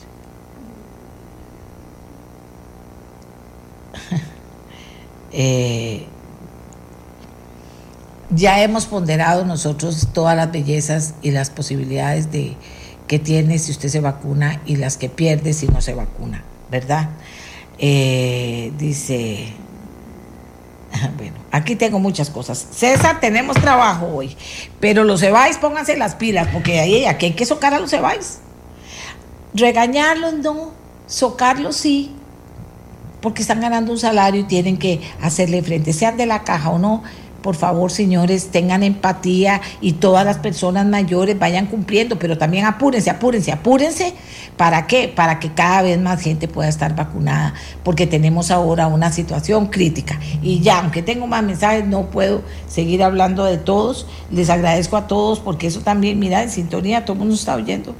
Recuerden, 847-474-474. Ayer me escribió, me escribió, me mandó un recado una señora Sí, eh, Belén, solo quejas hemos recibido de Belén, ni una sola felicitación. Oiga, ahí dice, doña Amelia, mi esposo y yo de 68 y 64 años ya tenemos la primera dosis, se va Occidente de Cartago, excelente el trabajo que hicieron. Ayer mi hermana y yo fuimos a vacunarnos en el área de Santo, de Santo Domingo, de Heredia. No cumplen con las medidas sanitarias, ya que las sillas para esperar el turno no cumplen el distanciamiento por favor no dé mi nombre. ¿Y usted qué hizo? ¿Sabe qué debería haber hecho? Preguntar dónde está el jefe o la jefe de este vice y decirles, señora, por favor, por favor, eh, eh, ustedes no están cumpliendo con, lo que se... Yo sí, todo, nunca me topé con nadie, solo por allá entrábamos, por acá entrábamos y por acá salíamos. Pero si hubiera sido eso, yo voy y le digo a la señora, señora, por favor, ¿por qué no están con distanciamiento? Yo aquí no vine a volar pico, vine muerte miedo a entrar y a salir con la vacuna para no tener contacto con nadie que pudiera estar enfermo y me pudiera enfermar. ¿Me explico? Se le dice. Porque si no, señores, vamos a estar en esto hablando y hablando y no vamos a superar los problemas. Y yo sí creo que los problemas se han ido superando, por lo menos de la gente que se ha comunicado. Eh, dice, en el área de salud de Santo Domingo de Heredia no están cumpliendo con protocolos otra vez. No, ay Dios. Ve. Evais de Santiago de Puriscal, muy lento, ¿no? Aquí, aquí yo tengo la información con los nombres de las personas, etcétera. Dice, yo soy minusválica, tengo 74 años, hace 8 años soy suya de ruedos, tengo obesidad mórbida y soy hipertensa. Me llamaron y me hicieron las preguntas habituales. Si quiero, dije sí, he estado enferma, dije no, no me han vacunado de algo recién, dije no, solo advertí que padezco de alergias, lo hice por responsabilidad. La funcionaria me contactó entonces, que luego me volvían a llamar y aquí sigo esperando y asustada. Va a ver que ahorita la llaman porque eso está mal también. ¿De acuerdo? Ay, Dios. Vamos con una pausa porque todavía tengo mucho que contarles hoy en el programa, de verdad. Eh, vamos a hablar con el alcalde de Escazú, vamos a hablar sobre un tema ambiental y los tiburones amarillos que me tienen preocupada, vamos a hablar con el Banco Nacional que está en una campaña especial para dar facilidades a las MIPIMES que necesiten un carrito. Imagínate vos, de todo eso vamos a hablar, ya volvemos. Señores, hay que vacunarse. EVAIS tienen que socar la línea. Caja tiene que socar a los EVAIS que no están cumpliendo con eficiencia en este proceso. Y los jefes de cada device tienen que socar a los empleados que no tienen buen modo y no saben eh, tratar a las personas. Hacemos una pausa, nos vamos, modelo 60 vivos, averigüense qué está pasando en su, en su porque, porque ya yo sé que 69 se está limpiando en muchas partes, 68 también. Algunos ya van por 63, imagínense ustedes qué belleza. Una pausa y ya volvemos.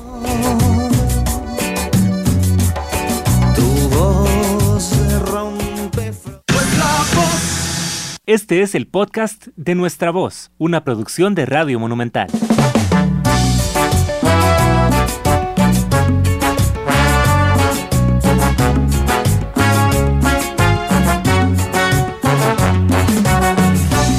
Aquí me dice San Pablo de Heredia rapidísimo. Felicitaciones, Evais de San Pablo de Heredia. Santo Domingo, muy lento, no avanza.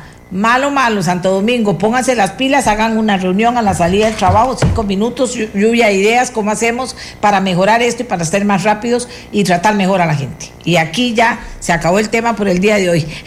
Aunque mañana me digan que qué pereza, mañana volvemos. No se preocupen que mañana volvemos porque de eso se trata, de estar atentos y de seguir machacando, como dirían las monjas españolas que me educaron, machacando y machacando a ver si acaso logramos algo. Una buena noticia. Hace poquito, dos semanas, hablábamos de que se había firmado un convenio entre la Municipalidad de Escazú y Conavi para intervenir la red nacional, porque las municipalidades no intervienen en la red nacional, son las redes locales. Y se había firmado esto. Pues resulta que antenoche, ayer les contaba, el alcalde de Escazú me pone a las 11 de la noche un par de mensajes, pero ya no podía hacer nada y ayer no lo localicé, donde me mandaba fotos y me mandaba video de que ya habían comenzado. Y dije, no lo puedo creer, se hace, firmaron esto hace 15 días. Pues sí, lo hicieron y yo dije, nada, don Arnoldo, yo lo llamo porque le mandé un mensaje, lo llamo porque esas son las cosas que se pueden hacer, eh, esas son las cosas importantes, ¿saben por qué? Porque esto marca diferencias, esto marca diferencias. ¿Por qué no se pueden hacer las cosas? Bueno, cuando sí se pueden hacer, hay que averiguar por qué y a ver si copiamos lo que se está haciendo bien para mejorar las cosas. Don Arnoldo, ¿qué pasó al final con el trabajo, eh, eh, con este primer trabajo y cuál sigue? Muy buenos días, eh, doña Amelia. Si usted me permite solo eh, un minuto para, para ampliar el, tema sobre el que ustedes estaban conversando. A ver. En, esta situación de, del COVID eh, es algo en lo que todo el país tiene que unirse y que los gobiernos locales también tenemos mucho que aportar. Desde el día uno de la emergencia, la Municipalidad de Escazú se conectó con todas las instituciones, desde la Comisión Nacional de Emergencias, la Caja, el Ministerio de Salud, el Ministerio de Planificación y hemos coordinado acciones.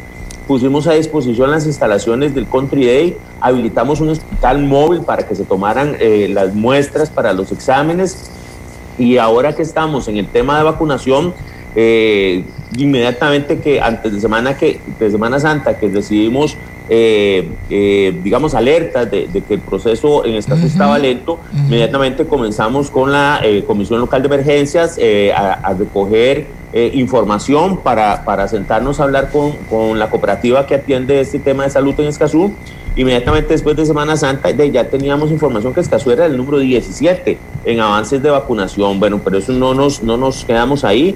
Nos reunimos este, con Elisa Robles, la directora de salud en, el cantón de Escazú, y este, les, les preguntamos cuáles necesidades tenían para, para aumentar este, este proceso. Nos dieron la buena noticia de que la caja prácticamente iba a cuadruplicar las entregas de dosis de, vacunas para el cantón de Escazú. A partir de ahí habilitamos en el country nuevas áreas, eh, pusimos toldos, habilitamos, colocamos sillas. Eh, en este momento incluso eh, teníamos una peguita como de 68 personas que estaban en cama que había que ir a vacunar, pero Copesana no tenía vehículos y choferes. La municipalidad, al amparo del decreto de emergencia, le facilitamos vehículos y choferes para limpiar esta lista de gente que estaba encamada. De igual forma, eh, desde la municipalidad estamos atendiendo a los adultos mayores, proporcionándoles jugos, agua, lo que, las atenciones que ellos necesitan para ensuavizar un poco la espera. Y en este momento ya estamos vacunando a los mayores de 67 eh, al ritmo que vamos, eh, nosotros estaríamos esperando que en cuatro semanas, un poquito más tal vez, ya tengamos vacunados a todos los mayores de 58 años. Esta población son 14 mil personas en el cantón de Escazú.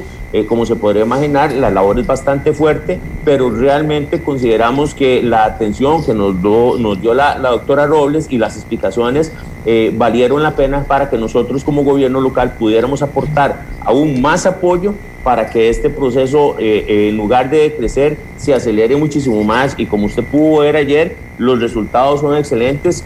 Pasamos de, las quejas a las felicitaciones, pero es que también eh, la población tiene que cooperar, tienen que ir el día que les dicen, tienen que ir a la hora que les dicen.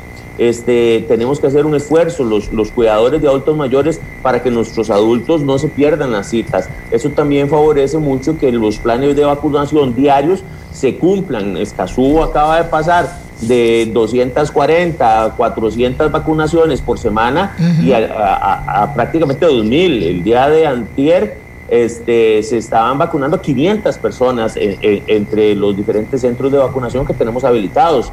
Entonces también hacer un llamado a la población y a los gobiernos locales que no dejemos todo en manos de la caja ni de los ni de los EBAIS, porque muchas veces no depende solo de los EBAIS, también nosotros podemos hacer muchos esfuerzos. Y, y también, doña Amelia, este, decirle que uno a veces no cree mucho en las autoridades eh, políticas, pero cuando, cuando usted presenta un demógrafo, un científico, eh, dando datos, analizando datos como los que se presentaron ayer, ya nosotros hoy estamos enviando nuevamente, nuevamente eh, personas a, hacer teletrabajo a las casas, porque eso no es algo que va a impactar los servicios municipales ni nada que se parezca, pero sí necesitamos prevenir y comenzar a desocupar ya las oficinas por aquello de que estas predicciones de este demógrafo que presentó usted ayer se cumplan. Estamos eh, haciendo inspecciones sorpresivas ya hoy en el comercio y además de eso, Estamos haciendo un, relanzamiento de la campaña de prevención precisamente para, para tratar de contener este brote nuevo, digamos, que ha habido en el crecimiento de casos y estamos realizando una supervisión de las actividades y el cumplimiento de los aforos de manera muy estricta porque este, la responsabilidad en este momento es de todo el país para que esto no pase a más. Eh, quería hacer esto. No, espérese un momentito, Miguel, poneme los, los, aplausos ahí. Vean que marca la diferencia, vean que se pueden hacer cosas diferentes. Sí se puede, Costa Rica, sí se puede, pero trabajando con ideas, con gestión, moviéndose, hablando con la gente, haciendo reuniones, sí se puede. Imagínense 500 en un día en Escazú, vamos a ver cómo terminamos esta historia, pero inmediatamente eso se notó, yo se los comentaba ayer, pero eso se trata de actuar ¿Qué pasó, alcaldes? Ahora sí, ¿qué pasó? ¿Qué pasó? Bueno, este, viera que estamos muy, muy felices eh, en Escazú con el inicio de la ejecución de este convenio. El personal técnico está motivado al tope de saber que ya son parte de la intervención de obras eh, mayores como son la reconstrucción y construcción de carreteras nacionales. Eso pues a nosotros nos llega llena de mucho orgullo porque demuestra el crecimiento de nuestras áreas técnicas a través del tiempo y, de la expertise que han venido adquiriendo en todo lo que son proyectos de obra pública. En la noche de antier, a las 9 de la noche, dimos inicio a, a lo que se denomina el perfilado de la marginal eh, norte de la ruta 27, la cual va a ser, eh, ya, ya se comenzó la intervención, es un, proceso de unos cuatro a cinco días en donde hemos coordinado con el comercio para no afectarlos, porque es una ruta donde pasan miles de vehículos diariamente, donde se atienden eh, oficinas, comercios, farmacias, etcétera, y la idea es que podamos coordinar de tal forma con los empresarios de que no afectemos sus actividades económicas, menos en estos tiempos, por eso estamos trabajando de madrugada, arrancamos a las 9 de la noche, paralizamos a las 5 de la mañana eh, estos procesos, una vez que tengamos eh, totalmente reconstruida la marginal eh, norte, inmediatamente vamos a intervenir la marginal sur, la cual hace poco fue repintada alguna parte de la señalización por los empresarios de la zona, ya que este, se había convertido en un riesgo. Este, esa coordinación se hizo con el MOP. En su momento los empresarios no sabían que era con nosotros, que tenían que entenderse ahora, pero no importa, vamos a, reconstruir toda la marginal sur, lo que enfrenta Avenida Escazú, lo que enfrenta este, al Hospital Cima. Igual vamos con un proceso de recuperación del alcantarillado sanitario, mejoramiento de los cordones donde sea necesario, pero además de eso se coloca, este, se perfila, se arranca el asfalto viejo y se colocan nuevas capas de, asfalto de conformidad con las especificaciones técnicas eh, internacionales que operan para este tipo de, de actividades. De aquí eh, esperamos trasladarnos para la ruta, la travesía de paso 177, que es de lo que va de Yacomín al cruce de la abuelita, donde hay unos alcantarillados abiertos muy profundos. Vamos a hacer todo el sistema de entubamiento de aguas, eh, la colocación de construcción de cordones de caño, tragantes, igual este, se va a mejorar la superficie de rodamiento para evitar eh, accidentes y se va a ampliar el puente que está ahí de un carril, se va a ampliar a dos carriles y simultáneamente van a ser dos trabajos que vamos a arrancar en carreteras nacionales, además de estas vías 177, nos vamos a trasladar a la ruta 105 a la altura de la cuesta de los Calderón hacia el centro de San Antonio.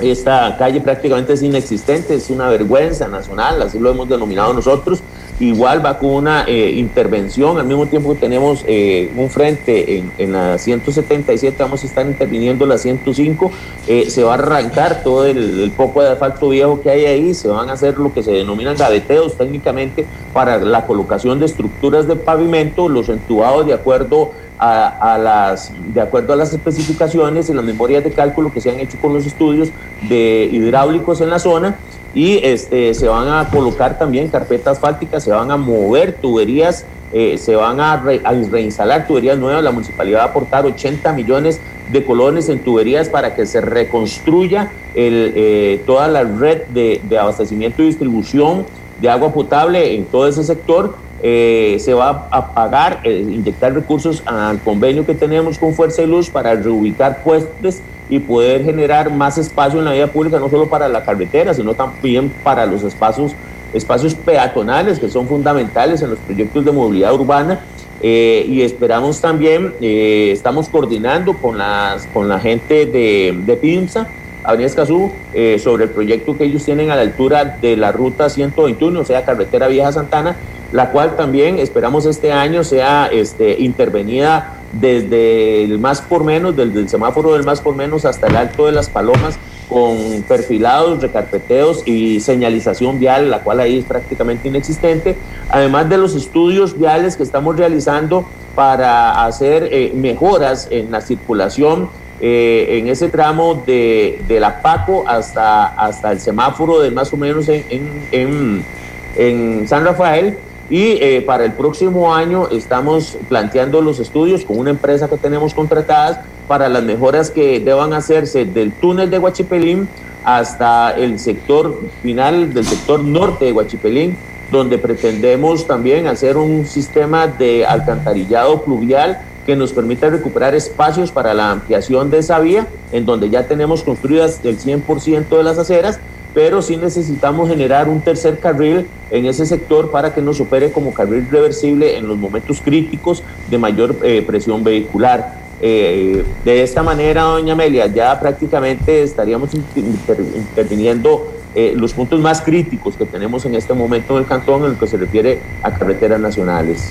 Qué bárbaro, qué bárbaro. Me parece fenomenal. Eh, eh, como dice la gente, eso es lo que hay que hacer. Bueno, pero sí se pueden hacer las cosas. Es que aquí nunca se puede hacer nada. Sí se puede hacer las cosas, sí se movió, sí Conavi respondió, sí comenzó el trabajo. Y esa misma noche a las 5 de la mañana ya habían terminado, don Arnoldo. Eh, eso, se, se, el, el, proceso de, de, de perfilado eh, se dura más o menos dos noches y media y uh -huh. lo que es recarpeteo se duran dos noches completas, o sea que ese kilómetro y resto de carretera eh, en cinco noches, en cinco madrugadas va a estar totalmente finalizado para pasarnos posteriormente a lo que es la marginal sur, que también está en igual condiciones de deterioro.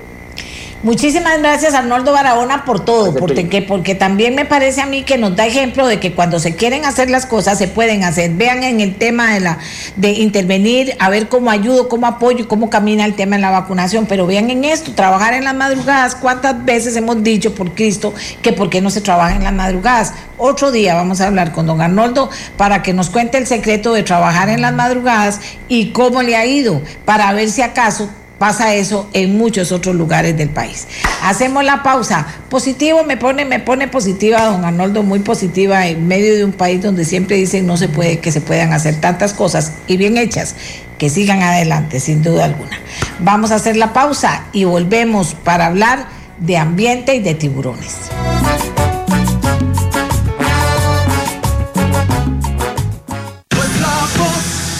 Este es el podcast de Nuestra Voz, una producción de Radio Monumental.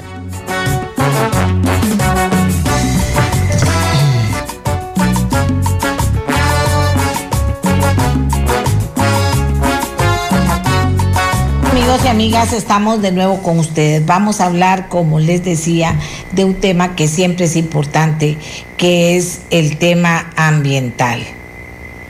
Vamos a ver aquí, voy a poner, es el 847474747474 8474 Sí, sí, ese teléfono ha funcionado muy bien.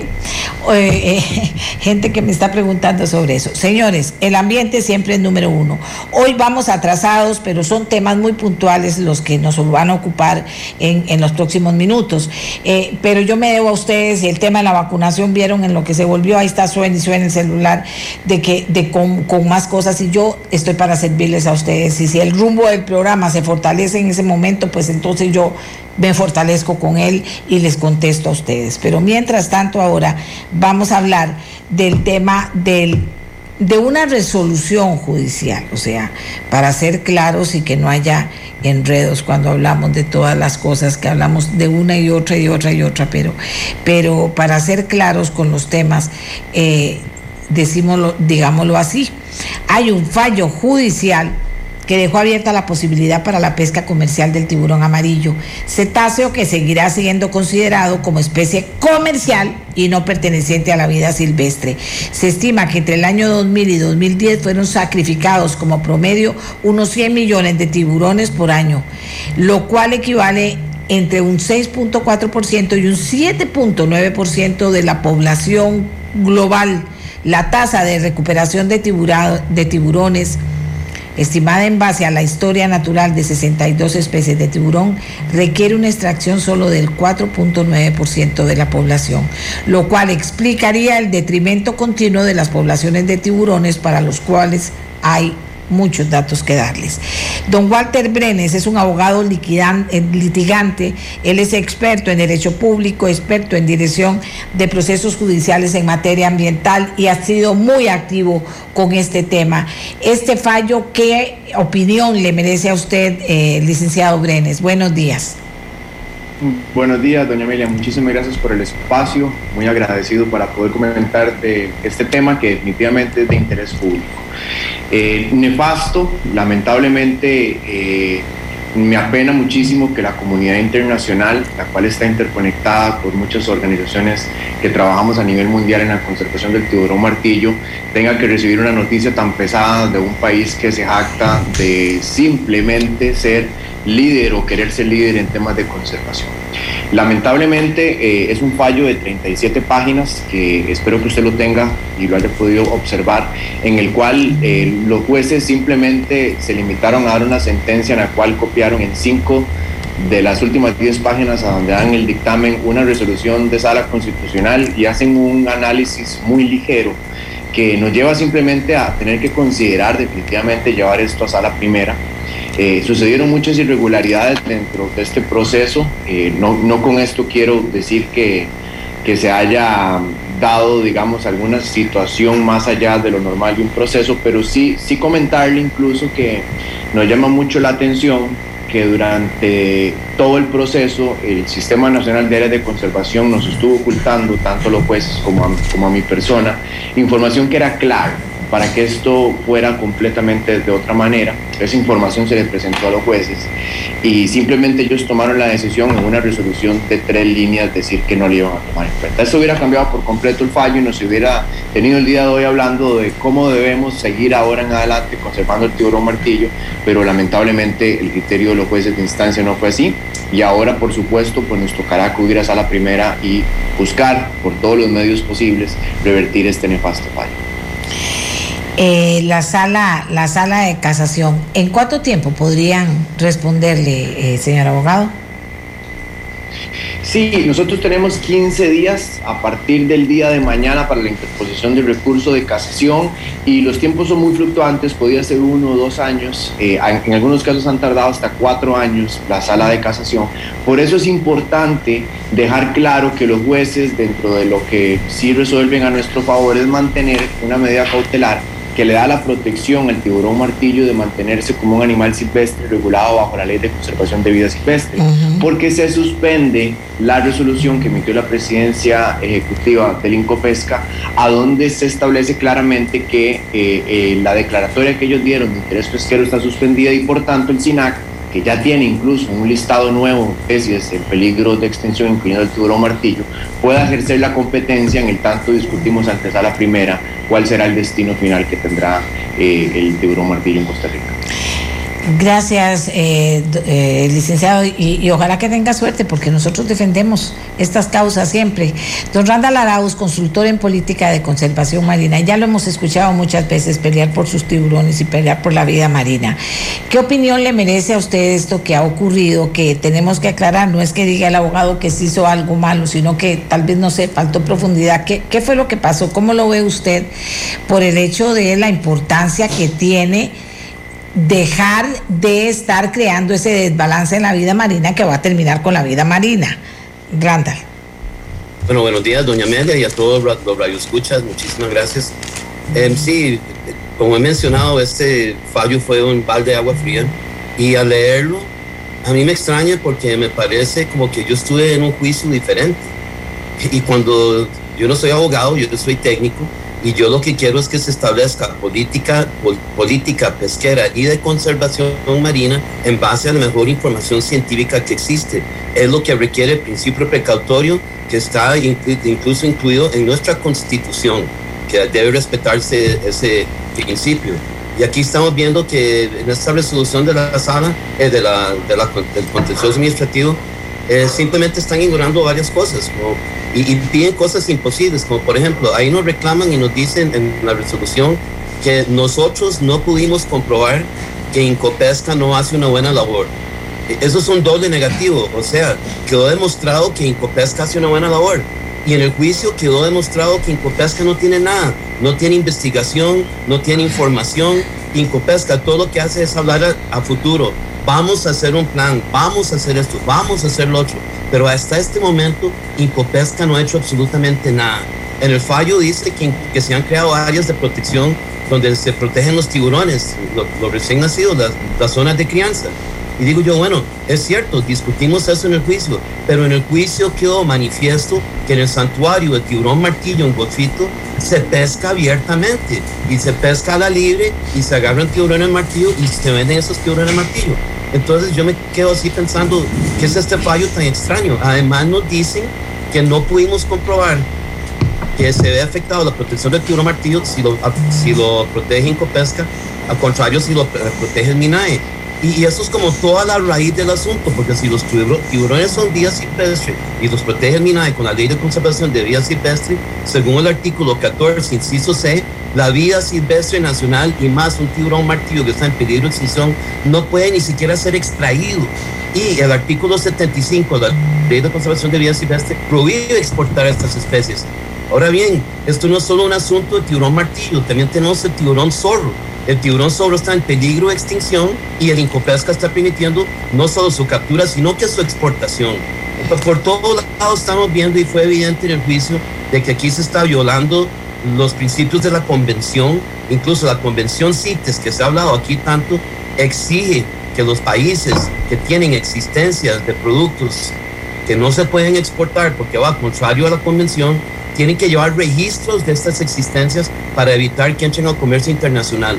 Ahora bien, desde el primero de marzo de 2015, cuando se prohibió la exportación de aletas de tiburón martillo, a partir de esa fecha Costa Rica ha permitido la descarga de 14 toneladas de aletas de tiburón martillo. Entonces yo le pido a Incopesca, ¿dónde están esos registros? Para estar seguro que esas aletas no entraron al comercio internacional. Incopesca no sabe, no saben quiénes los compraron, no saben dónde están esas aletas. Entonces hago un llamado a todos los periodistas investigativos.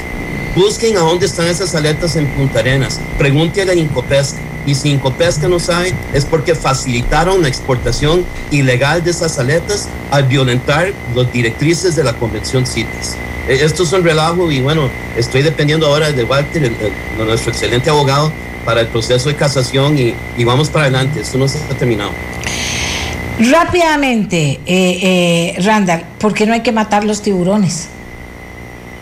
Bueno, porque estamos, todos estamos conscientes ya de lo importante de la conservación marina y ahora hablamos mucho del calentamiento global y, y, y se habla no solo del calentamiento, global, sino que se habla de la adaptación al cambio climático, porque sabemos que el cambio climático se viene, ya no es una cuestión de que si va a ocurrir, se nos vino encima. Y cambios climáticos y los ecosistemas para ser resilientes, para poderse adaptar, necesitan ser ecosistemas saludables.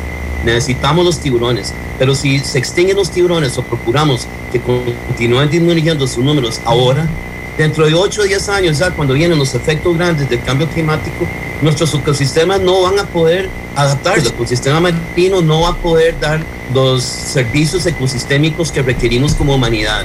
Necesitamos a los tiburones y hay que salvarlos hoy, no dentro de 10 años. Muchas gracias a don Walter Brenes, que me agrada haberlo entrevistado porque conoce mucho en materia, en materia ambiental en el campo legal y, tenemos entonces a alguien que nos pueda ayudar con estos temas. Y como siempre a don Randall Arauz por haber, haber denunciado nuevamente algo que tiene que ver con la vida. Aquí alguien nos aporta y cerramos con eso. Una vez más, la avaricia gana sobre los principios y la compasión. Es un crimen lo que se hace contra los tiburones y grave el karma que cae sobre el país. Aún no se entiende que la vida hay que protegerla y que en el planeta todo está interconectado. Gracias por esta opinión. Gracias a don Walter, gracias a don Randall. Señoras y señores, y vamos con otro tema que me han estado preguntando. ¿Vieron cómo ha estado este programa hoy? Pero por dicha, por dicha, porque son cosas importantes para todos. Condiciones favorables de créditos para vehículos que utilicen las pymes, pymes, pymes. Aquí todo el mundo pellizcado porque doña Cintia Morera, que es la directora de Banca de Desarrollo y Mujer del Banco Nacional, nos va a decir en qué consiste esta oportunidad para que ustedes lo puedan aprovechar si de verdad necesitan un carrito con buenas condiciones, un carro eh, bueno para trabajar. Doña Cintia, muy buenos días.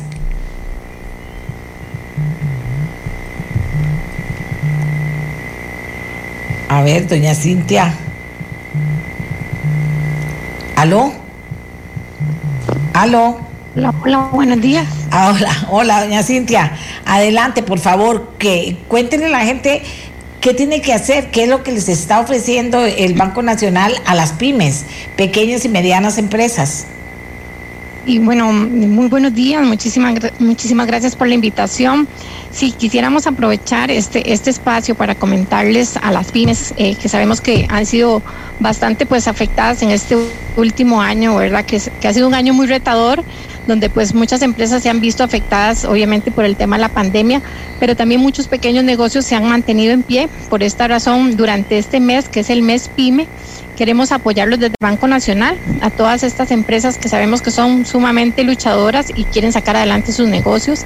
Estamos lanzando una oferta de financiamiento para vehículos de trabajo pues sabemos que también muchas de estas empresas eh, se han reinventado, han cambiado el eje su negocio, otras este, lo requieren como parte de ese giro habitual, tienen esas necesidades de financiar lo que es la compra de un vehículo de trabajo. Eh, quizás algunas, principalmente para lo que son servicios a domicilio o bien para atender pues esa operativa normal. Este, por ello vamos a poner a disposición de lo que son las micro pequeñas empresas o también los profesionales independientes el financiamiento de vehículos de trabajo nuevos, también podrían ser usados eh, certificados o motocicletas y este aquí entendemos como ese vehículo de trabajo, ¿verdad? Aquel que le va a permitir la realización de eh, esa actividad mercantil y podrían ser microbuses, podrían ser camiones, un pick-up un utilitario tipo panel. Eh, les estamos ofreciendo un financiamiento que va con un plazo hasta de 8 años, puede ser en colones, puede ser en dólares, con una tasa de interés fija durante los dos primeros años de 8.5 y con una cuota por millón de 14.395 y con una comisión también de formalización de 3.25. Muy importante, si se quiere financiar un vehículo, por ejemplo, que es híbrido o eléctrico, tiene un descuento del 50% en la comisión de formalización y una tasa especial de 7.40, que es fija también durante los dos primeros años. Así que pues invitamos a estas personas que quieran apoyar también en la conservación del planeta para que aprovechen esta oportunidad. Durante este, este mes y hasta el mes de agosto les estamos ofreciendo también como este paquete, digamos, de promoción, algunos beneficios adicionales como es el tanque lleno de combustible para 225 clientes, esto por un monto de 100 mil colones, o sea, más o menos estaríamos hablando de unos tres tanques. Y también van a tener tres meses de seguro gratis con el INSS para las primeras 150 formalizaciones. Este es un seguro de cobertura total, es un seguro que tiene eh, coberturas en temas de salud, en coberturas para el negocio y también hasta para las mascotas. Este, estos beneficios se van a extender inclusive al cónyuge y también a los hijos menores de 18 años. Entre estos beneficios se encuentran asistencias en temas médico, médicos, como le decía, en temas nutricionales, de fisioterapia, en psicología, tiene también inclusive asistencia en temas tecnológicos, en temas financieros y también, como le decía, hasta asistencias para la mascota. En realidad es un financiamiento que tiene pues muy buenas condiciones, se puede financiar inclusive hasta el 80% para lo que son vehículos nuevos y en el caso de los vehículos usados pues el porcentaje sí es un poquito menor, es de un 65%. No obstante, para lo que son los vehículos, en este caso híbridos o eléctricos, podemos financiarles hasta el 90%. El monto de financiamiento para vehículos nuevos es hasta de 60 mil dólares en el caso de motocicletas, porque podría ser que por el negocio, pues lo que se requiere es un tema de este tipo de transporte, el financiamiento va hasta los 30 mil dólares. Entonces son muy buenas condiciones, muy buenas oportunidades y así que pues invitamos más bien a las micro, pequeñas y medianas empresas que tengan necesidades particulares en, en el tema de vehículos para que se puedan acercar a la institución y podamos apoyarles en este tipo de financiamiento. ¿Qué condiciones, dicen aquí, les pedirán a los profesionales independientes? ¿Qué ingresos? ¿Qué garantías?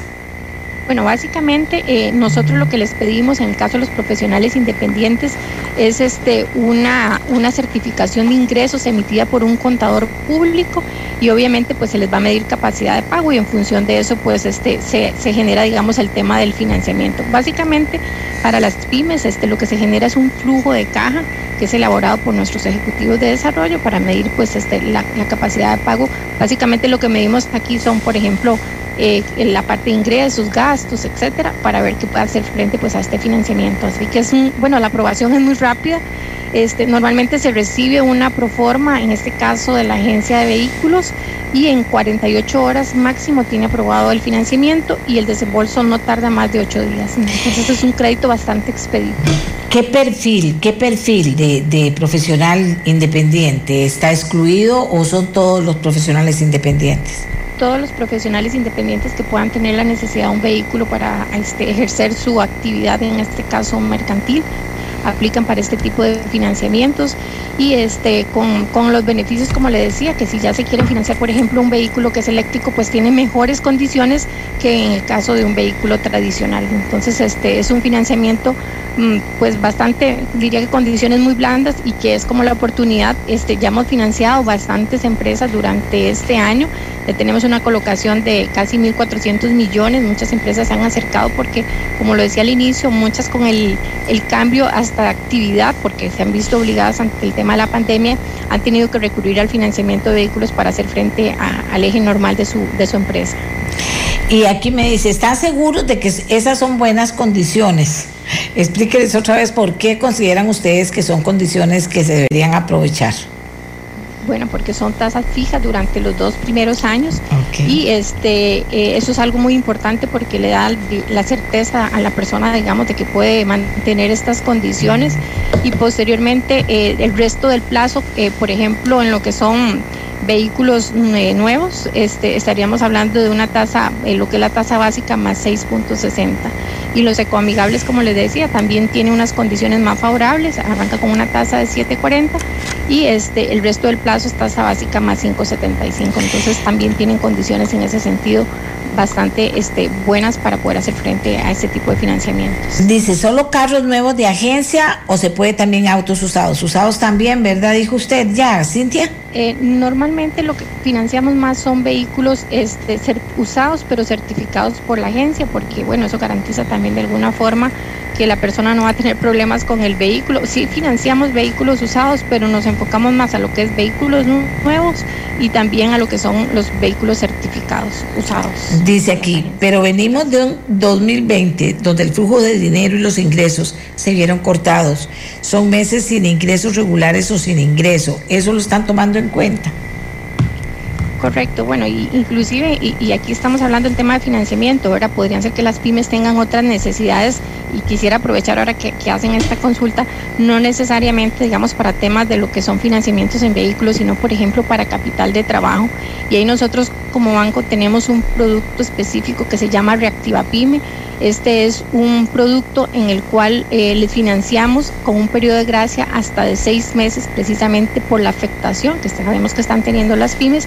Y aquí trabajamos con un flujo de caja proyectado precisamente que permita tener ese periodo de recuperación y este se les da capital de trabajo hasta cinco años plazo, con la posibilidad inclusive de financiarles los intereses hasta por plazo de un año. Entonces son condiciones que les permite pues este adaptarse a la situación que estamos viviendo en este momento y ha sido de gran utilidad para muchas de las micro, pequeñas y medianas empresas. Dígame una cosa, ¿a dónde va la gente? O sea, ¿cómo se comunica la gente interesada? ¿Cómo se puede mover rápidamente para poder aprovechar la oportunidad? Bueno, en este caso pueden hacerlo a través de nuestra página web, hacen la solicitud, este, en este caso de un crédito eh, en línea, eh, o también, ¿verdad? Si quisieran hacerlo a través de la agencia, inclusive este, de vehículos, ¿verdad? Normalmente como la gente le gusta ir a la agencia y ver cuál es el vehículo que más se adapta a su necesidad, entonces también nosotros tenemos ejecutivos destacados en las diferentes agencias de vehículos y ahí se hace el enlace de una vez para el tema del financiamiento y se le da la asesoría respectiva Normalmente, normalmente se trabaja con una proforma, en este caso de la agencia, para que este, el cliente pueda evaluar las condiciones y posteriormente, pues si la persona considera que esas condiciones se adaptan a sus necesidades, pues pasan al tema del financiamiento y ya ahí haríamos el enlace con nuestros ejecutivos para la atención y el trámite, en este caso, del crédito. Nos pueden visitar en nuestra página web que es www.bncr.fi.cr y ahí pueden generar la solicitud de su financiamiento.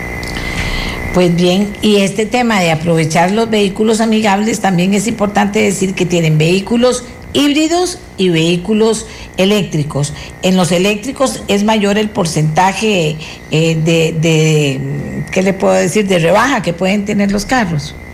Correcto. Para lo que son los vehículos, aplica para ambos. Para los híbridos, que nosotros los, los, los llamamos como ecoamigables, ¿verdad? Que entran Ajá. los híbridos y los eléctricos, ambos tienen el 50% de descuento en la comisión de formalización y como les decía, una tasa este, diferenciada, inclusive el porcentaje de financiamiento en este caso es mayor, es hasta del 90%, con, con un motivo pues, de incentivar el uso este, de este tipo de vehículos también en el país, que nos parece que es muy, muy importante.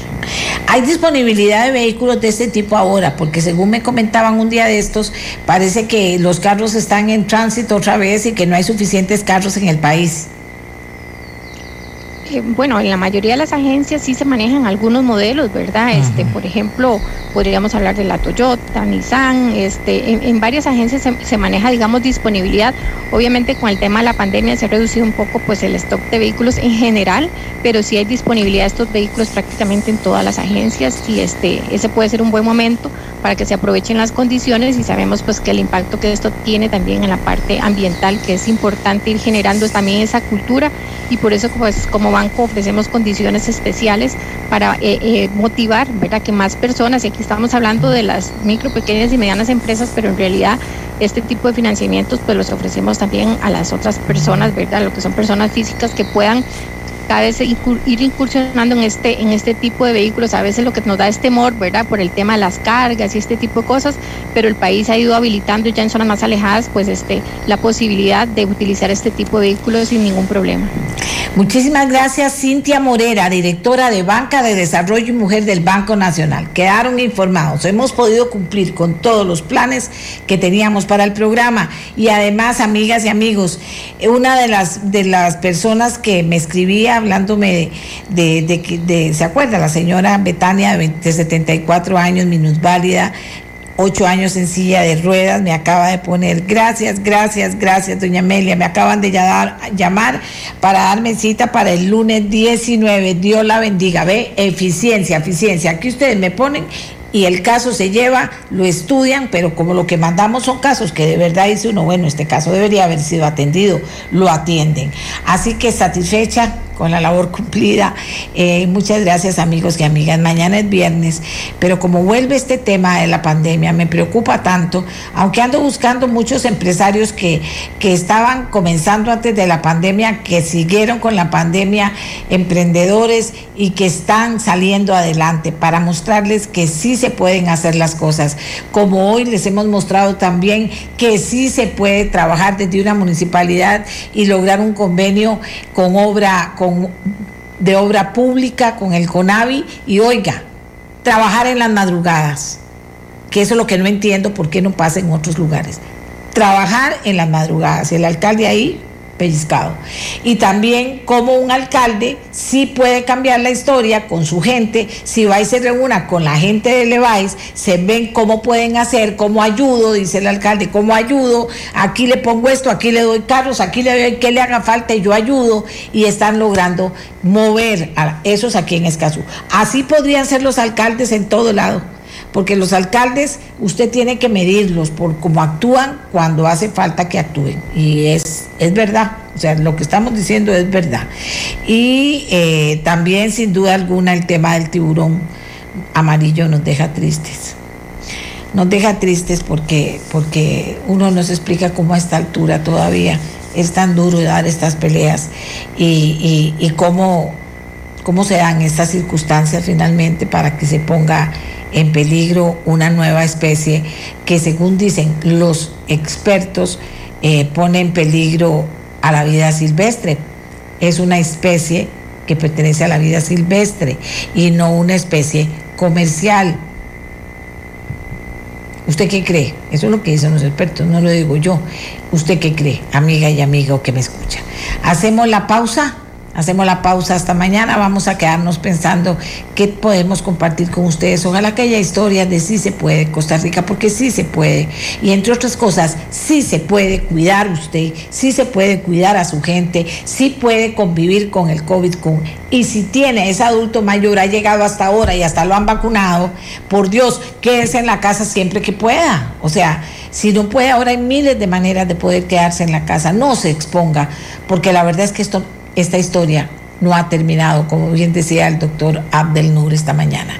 Esta historia no termina y al final depende de cada uno de nosotros, ¿verdad? Y de lo que queramos seguir haciendo en la vida y de los sueños que tengamos para realizar. Así son las cosas. Por favor, auxilio, falta empleo, falta reactivación económica, lo sigo diciendo porque hay que decirlo todos los días, todas las veces que podamos y eso no llega. Nos vamos hasta mañana, Costa Rica. Gracias por habernos acompañado. Con el pasado. Si queremos, podemos transformar este presente. Usted escucha una producción de Radio Monumental.